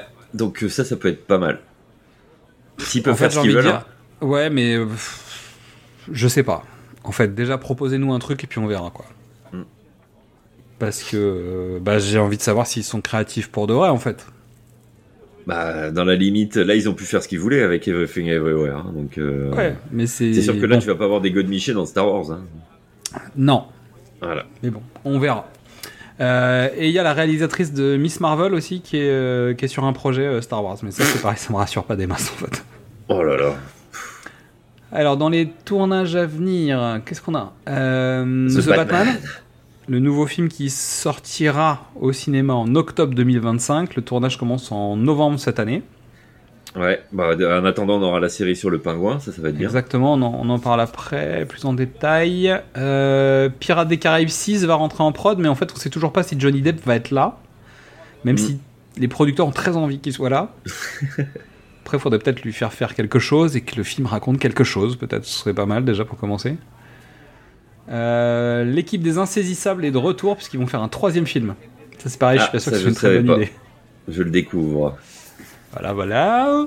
Je- honnêtement, le 2 m'a pas botté des masses. hein. Ah bah non, mais c'est toujours Sur- rigolo. Mais c'est surtout plus un dans Ocean's le complot, Eleven euh. avec de la magie. hein. Ouais, mais je trouvais le premier plus intéressant sur le côté magie. Le deuxième, c'est vraiment du cinéma, quoi. En tout cas, il y avait moins l'aspect euh, je te raconte un tour de magie. Et surtout, il y a toute cette histoire de complot là qui est toujours là. Bah, il faut bien qu'il s'accroche à un lore. Hein. Fallait Bah, c'est clair. créer- Mais si tu râles parce qu'il n'y avait pas José Garcia, c'est pour ça. Et euh, Mélanie Laurent. Ah, je me souviens même plus. Ah bah si, si. C'est Interpol, c'est ça? Euh, Ouais. Bon, c'est euh, c'est ce que tu veux en fait, on s'en fout. Ouais. C'est les douanes. Ouais, c'est les douanes volantes. douanes. Bonjour à la douane. Euh, Gina Ortega rejoint le casting de Beetlejuice 2 de Tim Burton avec Winona Ryder et Michael Keaton. J'ai envie de dire pourquoi? Oui, pourquoi? Euh, voilà, bah, je suis pas étonné, hein, mais euh, en fait c'est une, c'est un marronnier. hein. Ça fait des années qu'on en parle de ce film. Mais je sais pas. Euh, dans la lignée des Ah, ah, j'avais pas vu ton commentaire sur la prochaine. dans, dans la lignée des White, tu vois, c'est genre Freaky Friday le retour avec Lindsay Lohan et Jamie Lee Curtis. Alors Jamie Lee Curtis, tu vois, je comprends, mais Lindsay Lohan vraiment. Oh là là. Non, je dis c'est c'est juste pour que Lindsay Lohan ait l'impression d'avoir eu des prix en tant qu'actrice. Mais bon. Parce que bon, là, ça fait longtemps qu'elle est plus vraiment actrice, donc euh, comme Jimmy Lee Curtis, en fait, elle a eu sa chance et qu'elle a eu un, un Oscar, bah peut-être que c'est le moment, quoi, tu vois. Euh, on a un nouveau reboot de Hellboy qui va arriver en 2024. Donc désolé David Harbour parce qu'il s'est fait jeter en l'air. et c'est Jack Casey qui, qui va reprendre le rôle. euh, et on l'a vu dans Deadpool 2.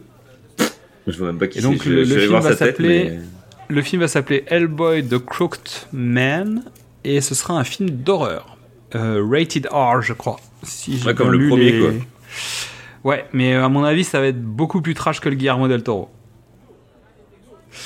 Voilà, euh, les Lascars sont de retour. ça, Ah, ça, ça pourrait me faire marrer. Et ils ont vieilli, c'est-à-dire que c'est pas les Lascars à l'époque, c'est les Lascars X années plus tard. Ouais, ouais. Donc why not? Toujours avec des bons plans galères et tout ça. Euh, James Gunn va donc réaliser Superman Legacy. Avec, euh, entre parenthèses, sans Nicolas Cage, point d'interrogation. bah, ça aurait été l'occasion. euh, mais bon, Nicolas Cage, il veut On va pas. voir ce qu'ils vont en faire hein, de Superman. T'as vu ce qu'il a dit, Nicolas Cage? Que si euh, il proposait un scénar, il le ferait, c'est ça? Non, il a, en fait, on lui a demandé s'il voulait faire du Marvel ou un truc comme ça. Il a dit, mais non, je suis Nicolas Cage. Ah non, mais parce que je...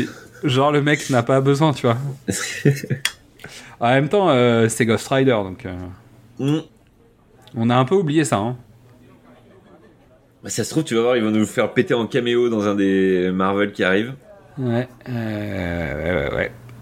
Vive le multivers. Euh, Jumanji 4 arrive. Ça, j'avais pas vu. Purée. Avec The Rock Ouais, j'imagine, ouais. Oh là là.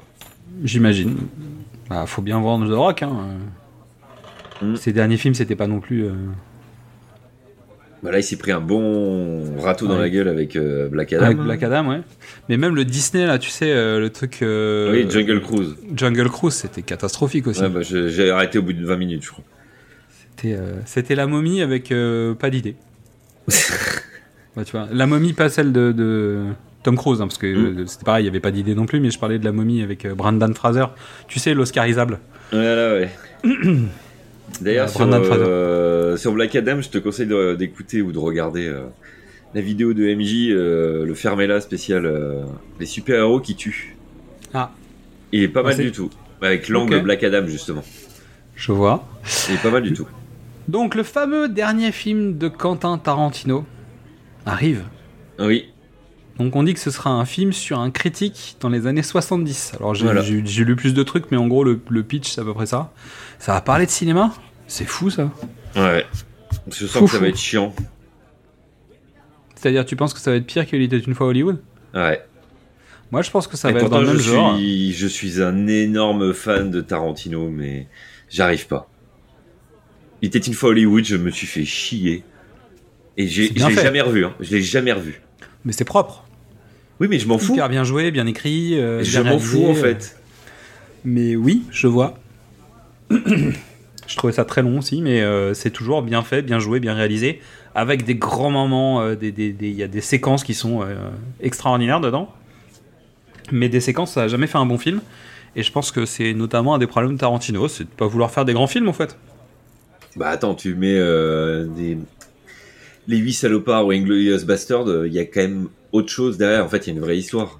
Oui, il y a une euh, histoire, mais c'est peut-être là en fait le, le- Oui, je vois ce que tu veux dire. Je comprends. C'est le côté fresque en fait qui, qui commence quelque part. Alors après, on a, nous, on n'a pas trop connu l'histoire de, de Polanski. Peut-être, mais là, eh, eh, l'histoire de Poloski, encore une fois, c'est. Bah tiens, on aurait dû le mettre, j'y ai pensé. hein. Celui-là, je voulais le foutre dans les bandes annonces trompeuses. Parce qu'on te vend l'histoire de Polanski et de Mason. Et tu les vois quasiment pas, et il y a quasiment rien, et voilà. Ouais. Alors que finalement, c'est l'arc du, du, du film. Oui, mais en fait, C'est l'arc rien. euh, secondaire, hein, c'est l'arc parallèle même, Ah mais, bah euh, oui, c'est. Il y a rien, quoi. Je vois. Euh, le film Blackberry, donc c'est toi qui me l'as envoyé. Ouais. Donc euh, je vais te laisser commencer, puis je te, je, je te raconterai après. Je raconterai un peu les, les sensations que j'ai vécues. Euh, Ah en regardant mais- la bande-annonce, parce que ça aurait pu être une bande-annonce d'ailleurs. On Oui. peut le mettre dans les bandes-annonces. Donc c'est un film sur l'histoire de Blackberry en fait. Ouais, sur l'histoire de Blackberry. The de Rise and. Fall of Blackberry, en gros. Et sachant que quand tu m'as envoyé ça, moi j'ai cru que c'était une vidéo euh, de, je sais pas, Funny or Die ou du SNL.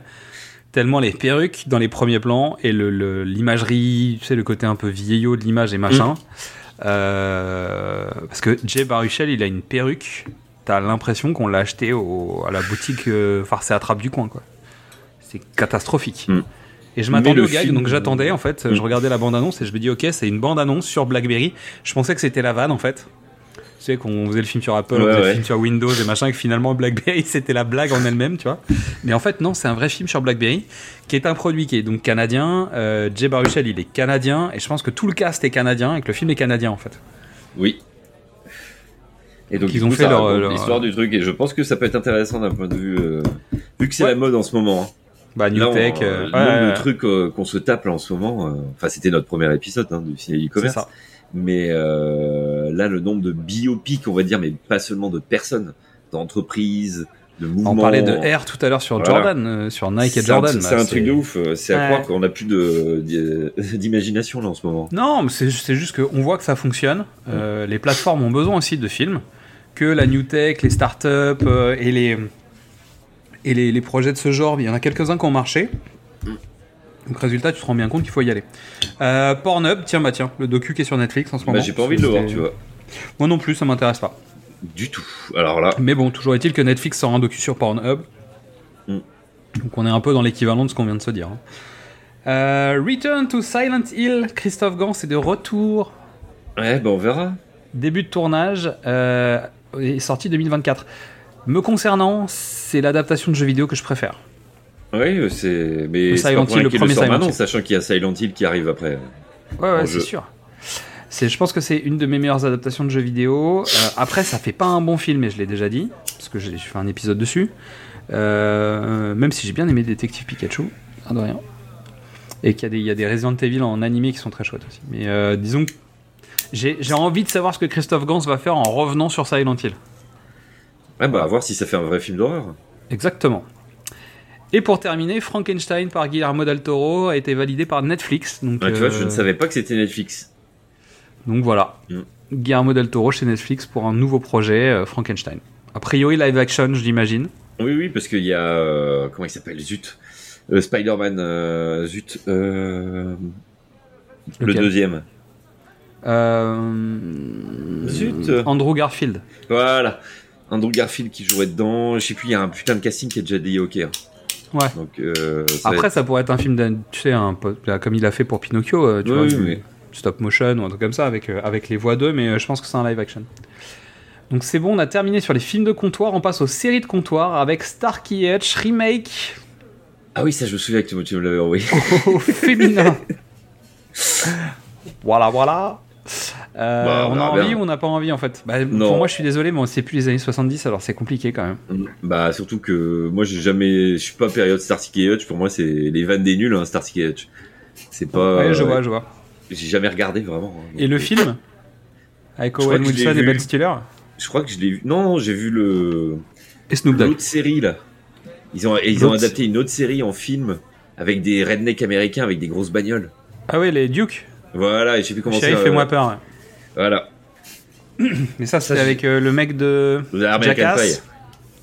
Jackass et American Pie. Ouais, ouais, je vois. Euh, mince, j'ai oublié les noms. Pardon. Oui, moi aussi. Ok, euh, donc Stifler. Netflix. Ouais, maman de Stifler. Euh, Netflix ne valide pas de saison 3 pour Mindhunter. Ça, c'est bien dommage. C'est la vie. Euh, Napoléon par Spielberg. Donc, est-ce que c'est le Napoléon euh, de Kubrick déterré par Spielberg? C'est peut-être ça. Bah, sachant qu'il y a un que- Napoléon qui sort là euh, cette année. Sur hein. Apple, c'est ça? Bah, apparemment, j'ai vu une news la semaine dernière parce qu'on avait parlé du premier épisode. Ouais. Ils sortent c'est un truc d'Apple, mais ils vont le sortir au ciné. On est d'accord que c'est le Joachim Phoenix? Ouais, là. C'est Ridley Scott qui est derrière, c'est ça? Yes. Ok. Non, là, je pense que Spielberg a été tiré le projet de Kubrick.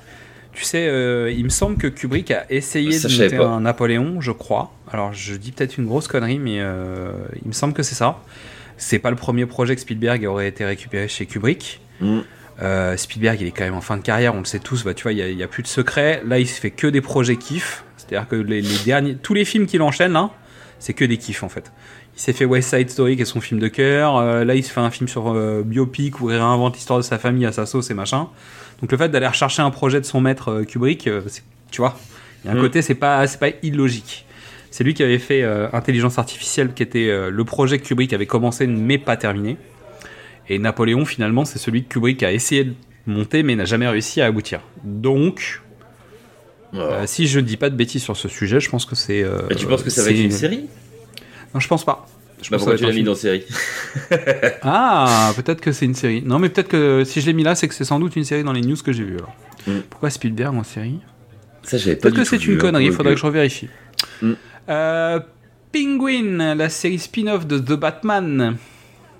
Donc euh, le tournage vient de débuter, 8 épisodes. Et peut-être une suite si le projet fonctionne. Bah, de toute façon, la série fera le lien entre euh, The Batman et The Batman 2.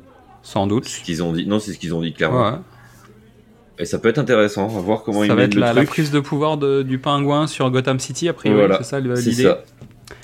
Après, après la- le nettoyage des, des- des têtes de pont. Euh, Stranger Things saison 5 commence son tournage en juin et ce sera la dernière saison. Rien à foutre. Merci. Euh, John Berntal, euh, donc de Punisher, Vincent Voilà. Donofrio, le Caïd, euh, seront dans la série Daredevil Born Again, donc qui est la série Disney. Daredevil. Contrairement à Deborah Ann Hall et Eldon euh, Henson, donc les deux seconds rôles de la série, les gentils en tout cas de, de la série Mmh, euh, pas Netflix, bah, eux ils seront plus dedans quoi. Euh, en parlant de Stranger Things, parce que je rebondis sur ce que je viens de dire, Netflix a annoncé un préquel à Stranger Things. Ouais, mais c'est en pièce de théâtre. En pièce de théâtre Oui, c'est une pièce de théâtre, le préquel. C'est pas une série. Ouais. Ah, cool. Why not? Mais parce qu'en fait, j'étais en train de me dire, attends, les gamins, ils avaient commencé, ils avaient 8 ans, tu veux faire un préquel sur quoi? Ah non, non, je sais plus c'est quoi le préquel, mais ça sera une pièce de théâtre. Tu sais, à un moment, ils avaient fait ça, tu sais, il y avait une mode, ils faisaient tous les trucs en version bébé. Donc il y avait Ouais, les ouais, Muppets et il y avait les Muppet Babies, tu vois. Et je me demandais si Il y ça avait les faire les, les Stranger Things Babies. Tu sais, avec des bébés qui partent à l'aventure avec leur, leur, leur poussette. Hmm.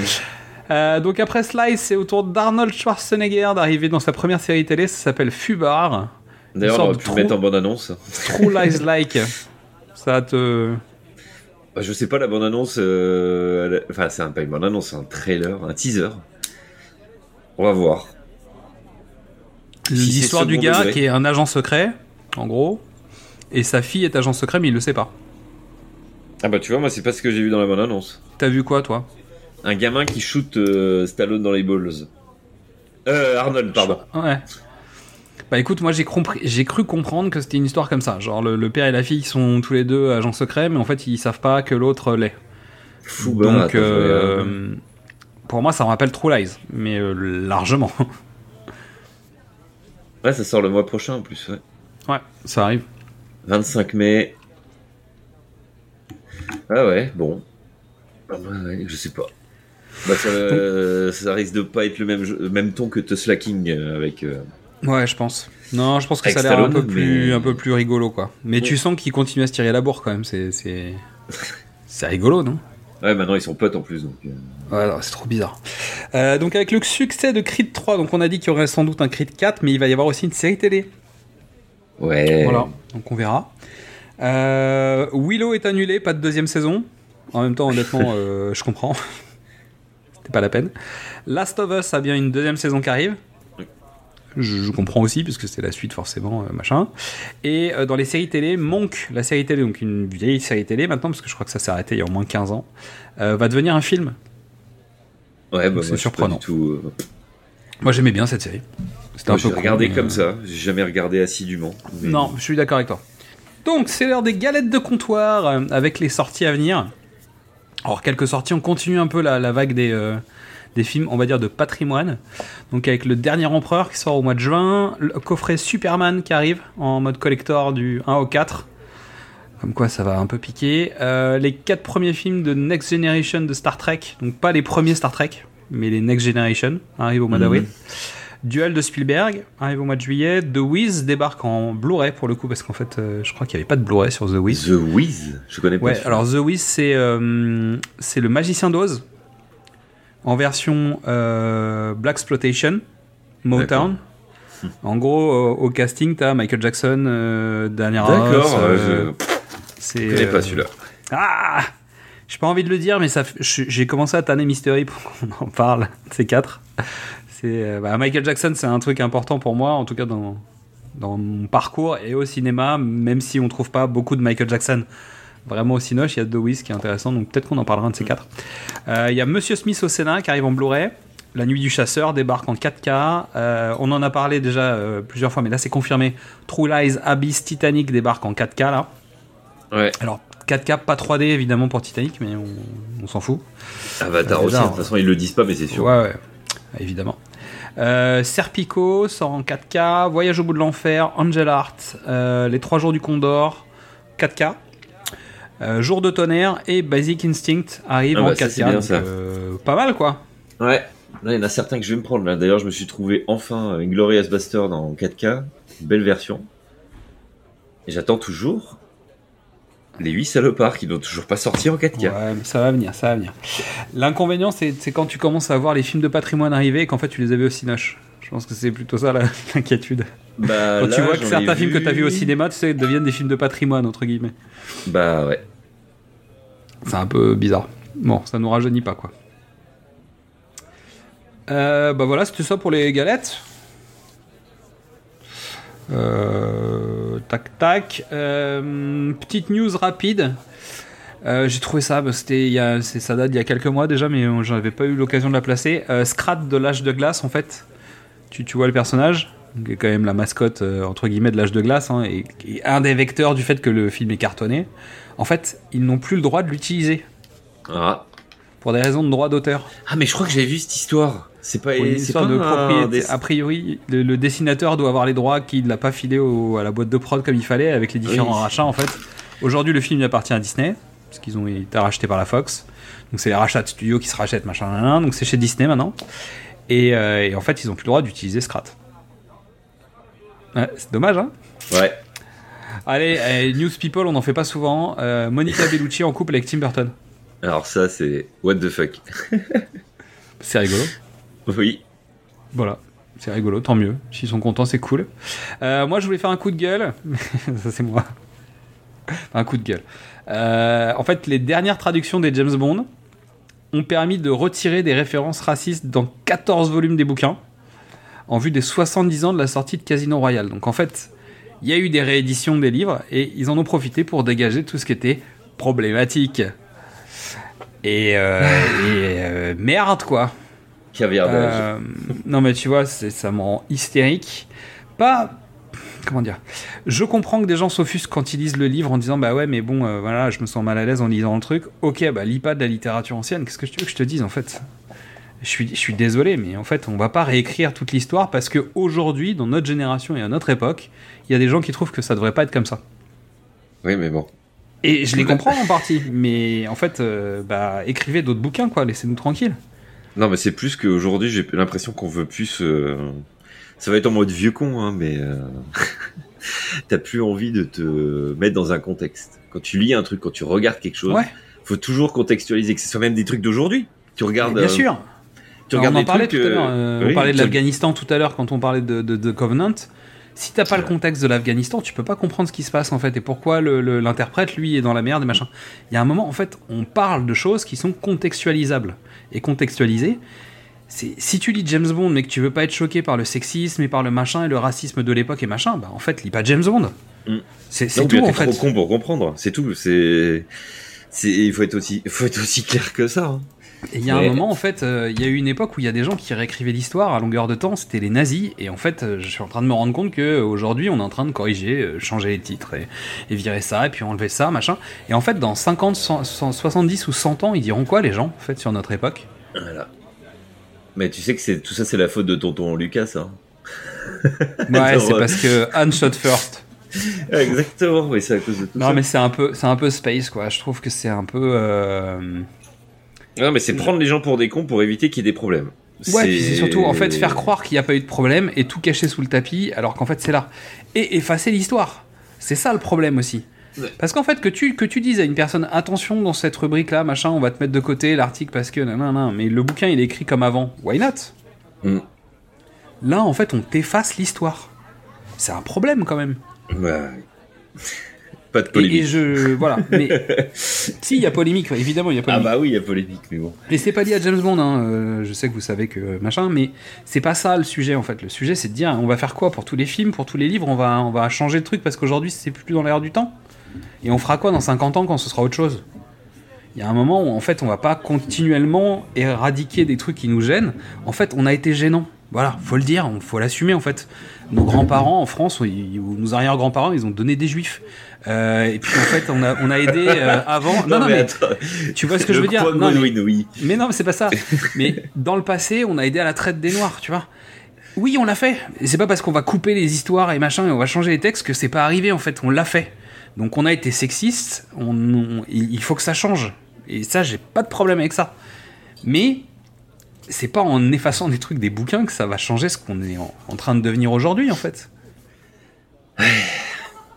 Et, et donc à créer la, la culture de demain, le- la nouvelle culture, et pas euh, effacer les bouquins pour faire croire que ils correspondent au code d'aujourd'hui, quoi. Ça n'a pas de sens. Bref, euh, voilà, je m'arrête là-dessus. Mais tu sais pourquoi ils le font?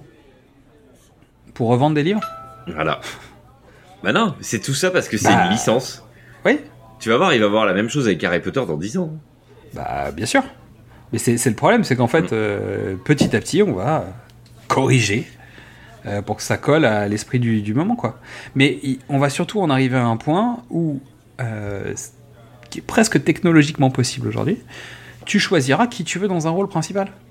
Et c'est-à-dire que Mm. tu es indien dans peut-être dans 15 ou 20 ans, tu regarderas un film en disant bah tiens, je veux que tel comédien euh, qui me ressemble joue le rôle de James Bond. Mm. Homme, femme, euh, peu importe, tu vois. Et en fait, t'incrusteras dans ton film le personnage qui t'intéresse. Comme ça, en fait, tous les films seront communautaires, ou en tout cas tous les films matcheront avec les codes marketing de la personne qui le regarde. Parce que si tu veux regarder le film d'origine, bah, tu regardes le film d'origine. Puis si tu veux regarder James Bond avec Brad Pitt, bah, t'as le droit. Si tu veux le regarder avec, euh, je sais pas moi, Idris Elba par exemple, tu peux aussi. J'ai mis mon billet à. Mystery. Non mais j'ai mis mon billet à Mystery, je vous dis, à tous, hein, écoutez-moi bien, je le redis ici, il y aura Idris Elba dans le prochain James Bond. Il sera pas James Bond. Mais je vous mets mon billet qui sera dans le prochain James Bond.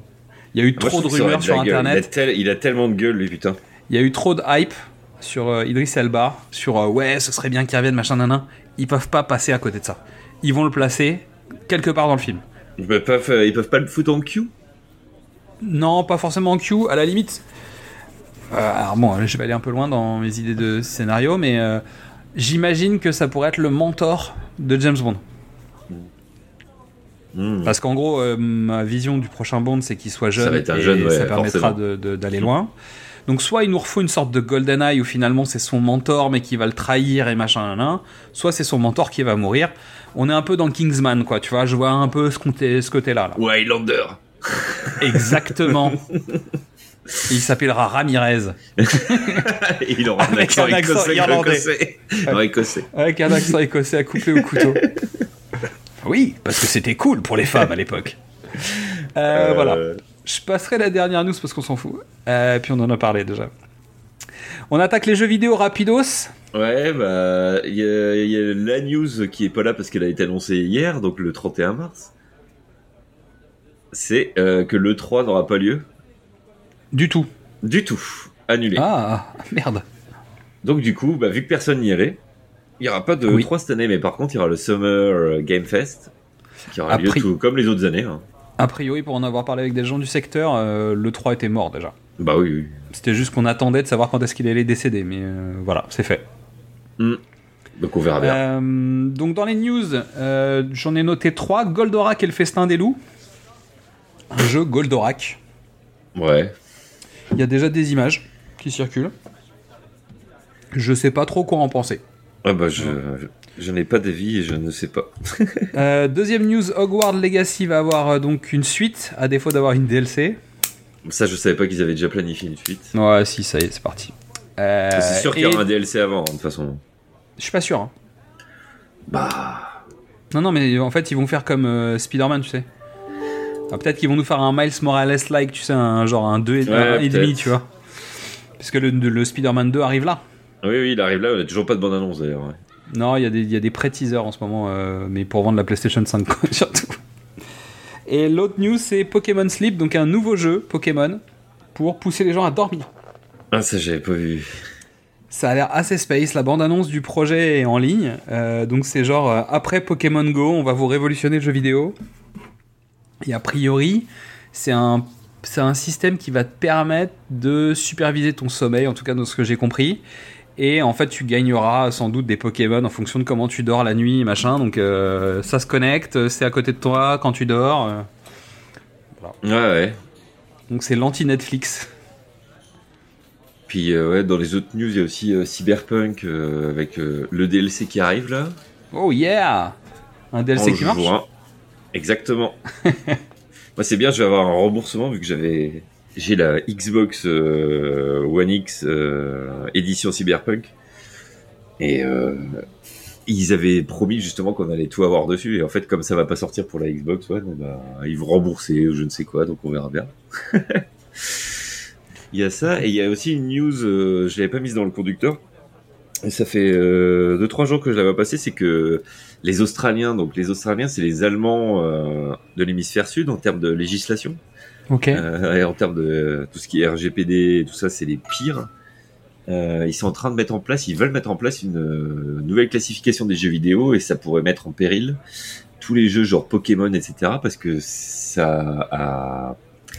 Ils veulent interdire en fait toute notion de pari et de jeu de hasard dans les jeux vidéo pour protéger la jeunesse. Sinon, tous les jeux en fait auront un, un rating euh, mature. Typiquement, tout le RNG que tu as dans Pokémon, Ouais. ça tombe sous ce coup-là. Ok. Donc en fait, ils veulent mettre ça en place pour protéger Ouais, c'est pour limiter les addictions en fait. pour limiter les addictions et aussi les, tout ce qui est euh, les pay to win et tout ça dans les jeux. Typiquement, FIFA, Ah, déjà, ça serait, fait un- serait- FIFA serait dans ce truc-là Ah parce bon que t'as toute la notion de Hum, hum, hum. d'achat de c'est pas des Ouais. DLC mais Non, tous mais c'est les- des microtransactions, tous les trucs, euh, voilà, tout, tout ce qui est microtransactions et notion de casino derrière parce qu'en fait quand tu, tu fais les microtransactions pour avoir des packs ou ce genre de conneries bah, c'est Ouais, ça. pas pour l'esthétique.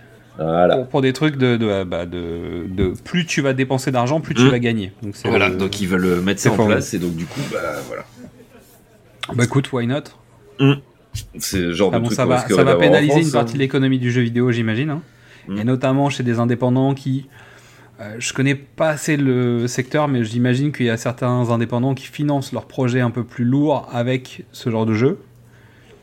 Donc tu vas te retrouver à perdre une partie de ta population, mais en même temps, t'as pas envie que ton, ton gamin se retrouve coincé dans des jeux où il dépense de l'argent Mm. euh, exactement juste pour être euh, un peu plus fort que son copain. Donc euh, ouais, je, je peux entendre en tout cas. donc voilà donc Euh, dernier point, on a joué à un jeu il y a pas longtemps, nous.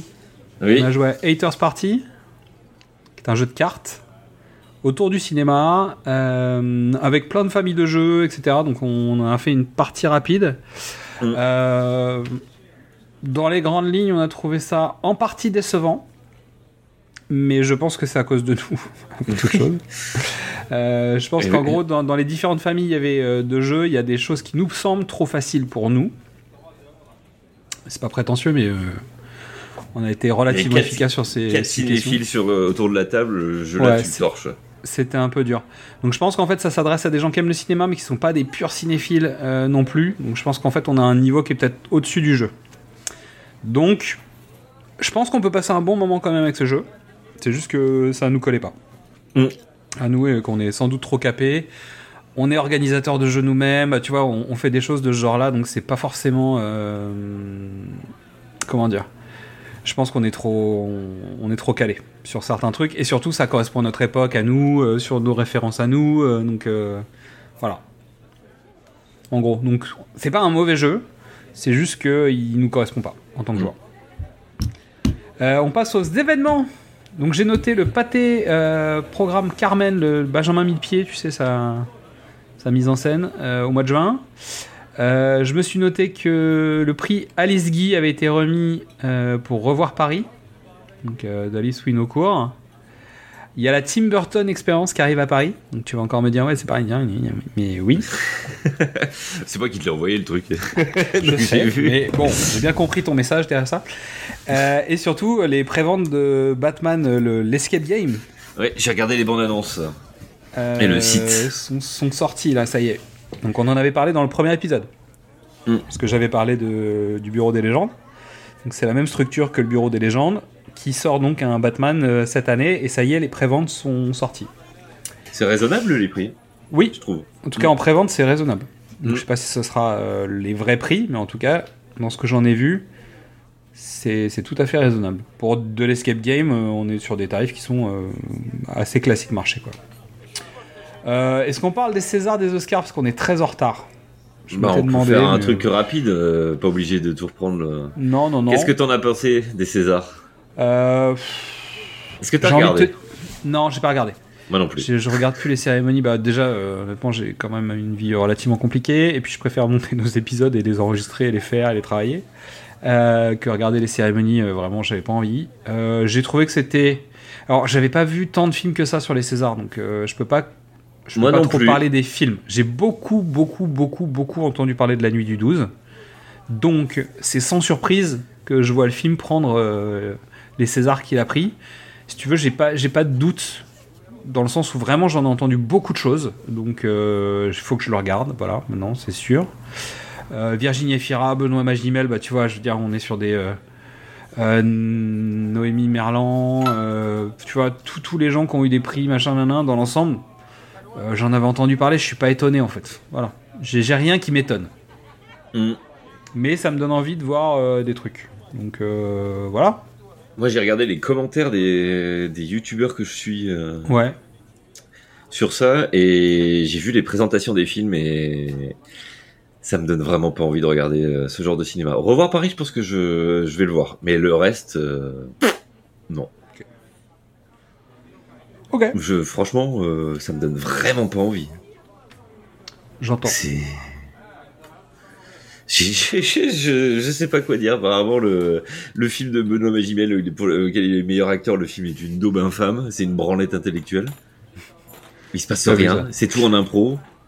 Après, Euh, Ben- Benoît Magimel était dans Revoir Paris. hein. C'est-à-dire qu'en fait, il aurait Oui, oui, pu aussi sais. être nommé pour euh, Revoir Paris. Donc, euh, Ah, moi, je, je, je l'adore comme acteur. Mais franchement.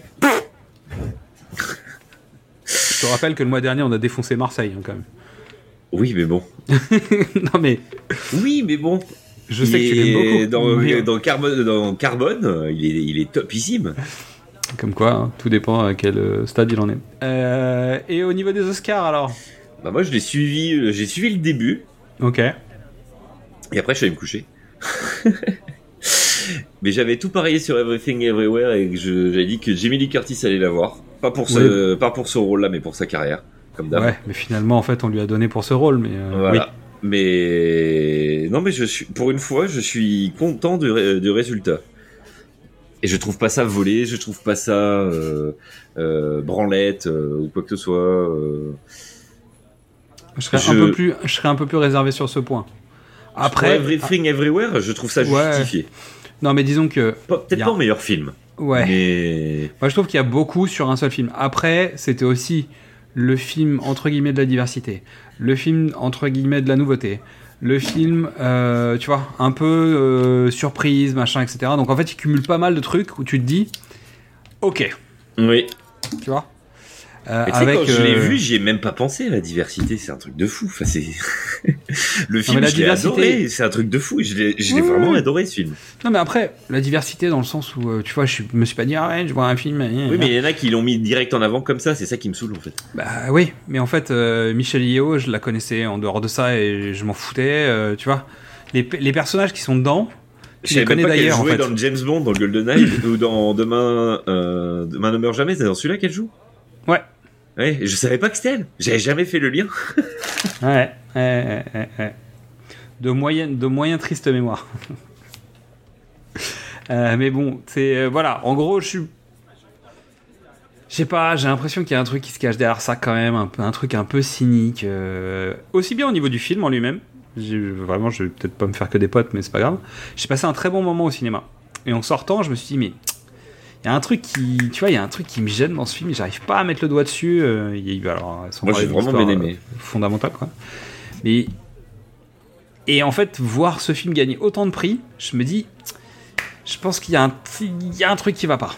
Pourtant, mais j'arrive plus- pas, j'arrive pas à mettre un, à expliquer ce que j'ai en tête. Il y a un truc qui me gêne dans cet ensemble. Je sais pas. Après, je suis très content pour les différentes personnes qui ont gagné. Je pense qu'il y en a plein qui méritaient. Je suis très content que Brandon Fraser ait eu un, ro- un, un Oscar. Euh, parce que euh, quand même c'est Georges de la Jungle, tu vois, donc il y a un moment où euh, faut quand même rappeler que le gars a fait des grandes choses dans sa carrière. Guillermo del Toro, c'était intéressant. Bah tu vois, il y a plein de choses. Ouais, Guillermo del Toro, c'était pas du tout justifié. hein. Non, mais bon, il y a un moment. Je Bah, te rappelle qu'il a. En plus, il a eu le meilleur film. Il faut arrêter. Ouais, mais il a, il a tarté, euh, il s'est fait tarter, euh, il a tarté Zemeckis euh, avec son Pinocchio chez Disney, tu vois, donc il y a un moment où pourquoi pas. Ouais, ouais. Ouais. Voilà. Bon, bref, donc euh, ça c'était pour ça. Euh, T'as t'as autre chose à dire, toi? Non, pas forcément. Non, non. On passe à la suite. Le box-office? Ouais, mais, où ça qu'il y est, est. mais où qu'il est, James Cameron Putain, tu fais chier avec ton truc là. Donc, bah James Cameron, en fait, euh, il a avancé. En gros, il a toujours pas battu Avengers Endgame pour l'instant. Je pense que ça n'arrivera pas. Euh, Il y a 500 millions d'écart. euh, je pense que là, ça, ça va être compliqué. hein. Mm. En revanche, il s'est passé un truc, c'est qu'Avatar 2 est passé devant Titanic. Donc il a, il a bougé, mais il est encore un peu loin du cochonnet, quoi, tu vois. Sachant que Titanic est ressorti au ciné. Et sachant que Titanic est ressorti au ciné. Euh, J'en ai pas entendu tant parler que ça. hein. Je, je sais qu'il y a des Moi gens qui allaient le voir et machin, mais bon, euh, dans l'ensemble, j'ai pas entendu des trucs euh, dithyrambiques en disant Waouh, merci, super, top, et machin. Voilà, bah ça conclut notre émission du mois. Ah, tiens, le son qui arrive pile au bon moment. On doit payer des droits, tu crois, pour ce, ce son-là? Je pense pas. Eh bah voilà, quatrième émission. On commence à être régulier, c'est inquiétant quand même. Ah, on est un peu en retard là d'habitude. euh, Par rapport à Euh, d'habitude. bah ouais, mais bon, euh, on a, j'ai eu des, des combats à mener. Ah oui. J'ai eu quelques combats à mener. On était, tu sais que pour euh, Creed 3, on a quand même enregistré le mercredi pour le sortir le vendredi. Ouais, c'est beau. C'est pas mal, hein Et c'est presque monté. Et euh... j'ai juste regardé, j'en suis à 25 minutes, je crois. De Creed du 3. film Ouais. Les- Ouais. Tous les combats, ils sont comme ça. De. C'est-à-dire C'est pas réalisé du tout comme les autres euh, Creed. Tu veux dire les autres Creed et tous les Rocky Exactement. Bah oui. Je te confirme. Ça fait chelou. Je te confirme. C'est Et attends, au début, t'en as pas fini encore. What the fuck, il nous fait une Matrix ou quoi là? Le Non. On a dit que c'était des cuties. Ah. Ah oui, oui, c'est vrai. Mais c'est un truc, de- c'est c'est c'est bizarre. Ça fait faux. Tout fait faux. Bah ouais. En fait, il s'est, il s'est battu. T'écouteras l'épisode. Oui, oui. On- mais on- euh, on est d'accord, c'est que du fond vert. Ah ouais, et puis c'est du fond vert catastrophique. Oui, oui, je, je- Ah non, vraiment, il y a des trucs qui sont vraiment dégueux. Et encore, t'as pas vu la scène de fin. Non, non, mais attends. euh, Attends le combat je vais me final, tu verras. après, là. Je Tu le verras faire le après, combat là. final.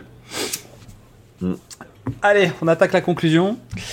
Donc merci à toutes et à tous pour votre écoute. En attendant le mois prochain, bah continue à nous dire euh, ce que tu penses du format. hein. Euh, on est là, on a, on continue, on bosse. euh, bah tu vois, on Sans les commence à prendre des rails. Ouais, sans les problèmes techniques, là ça va mieux. hein.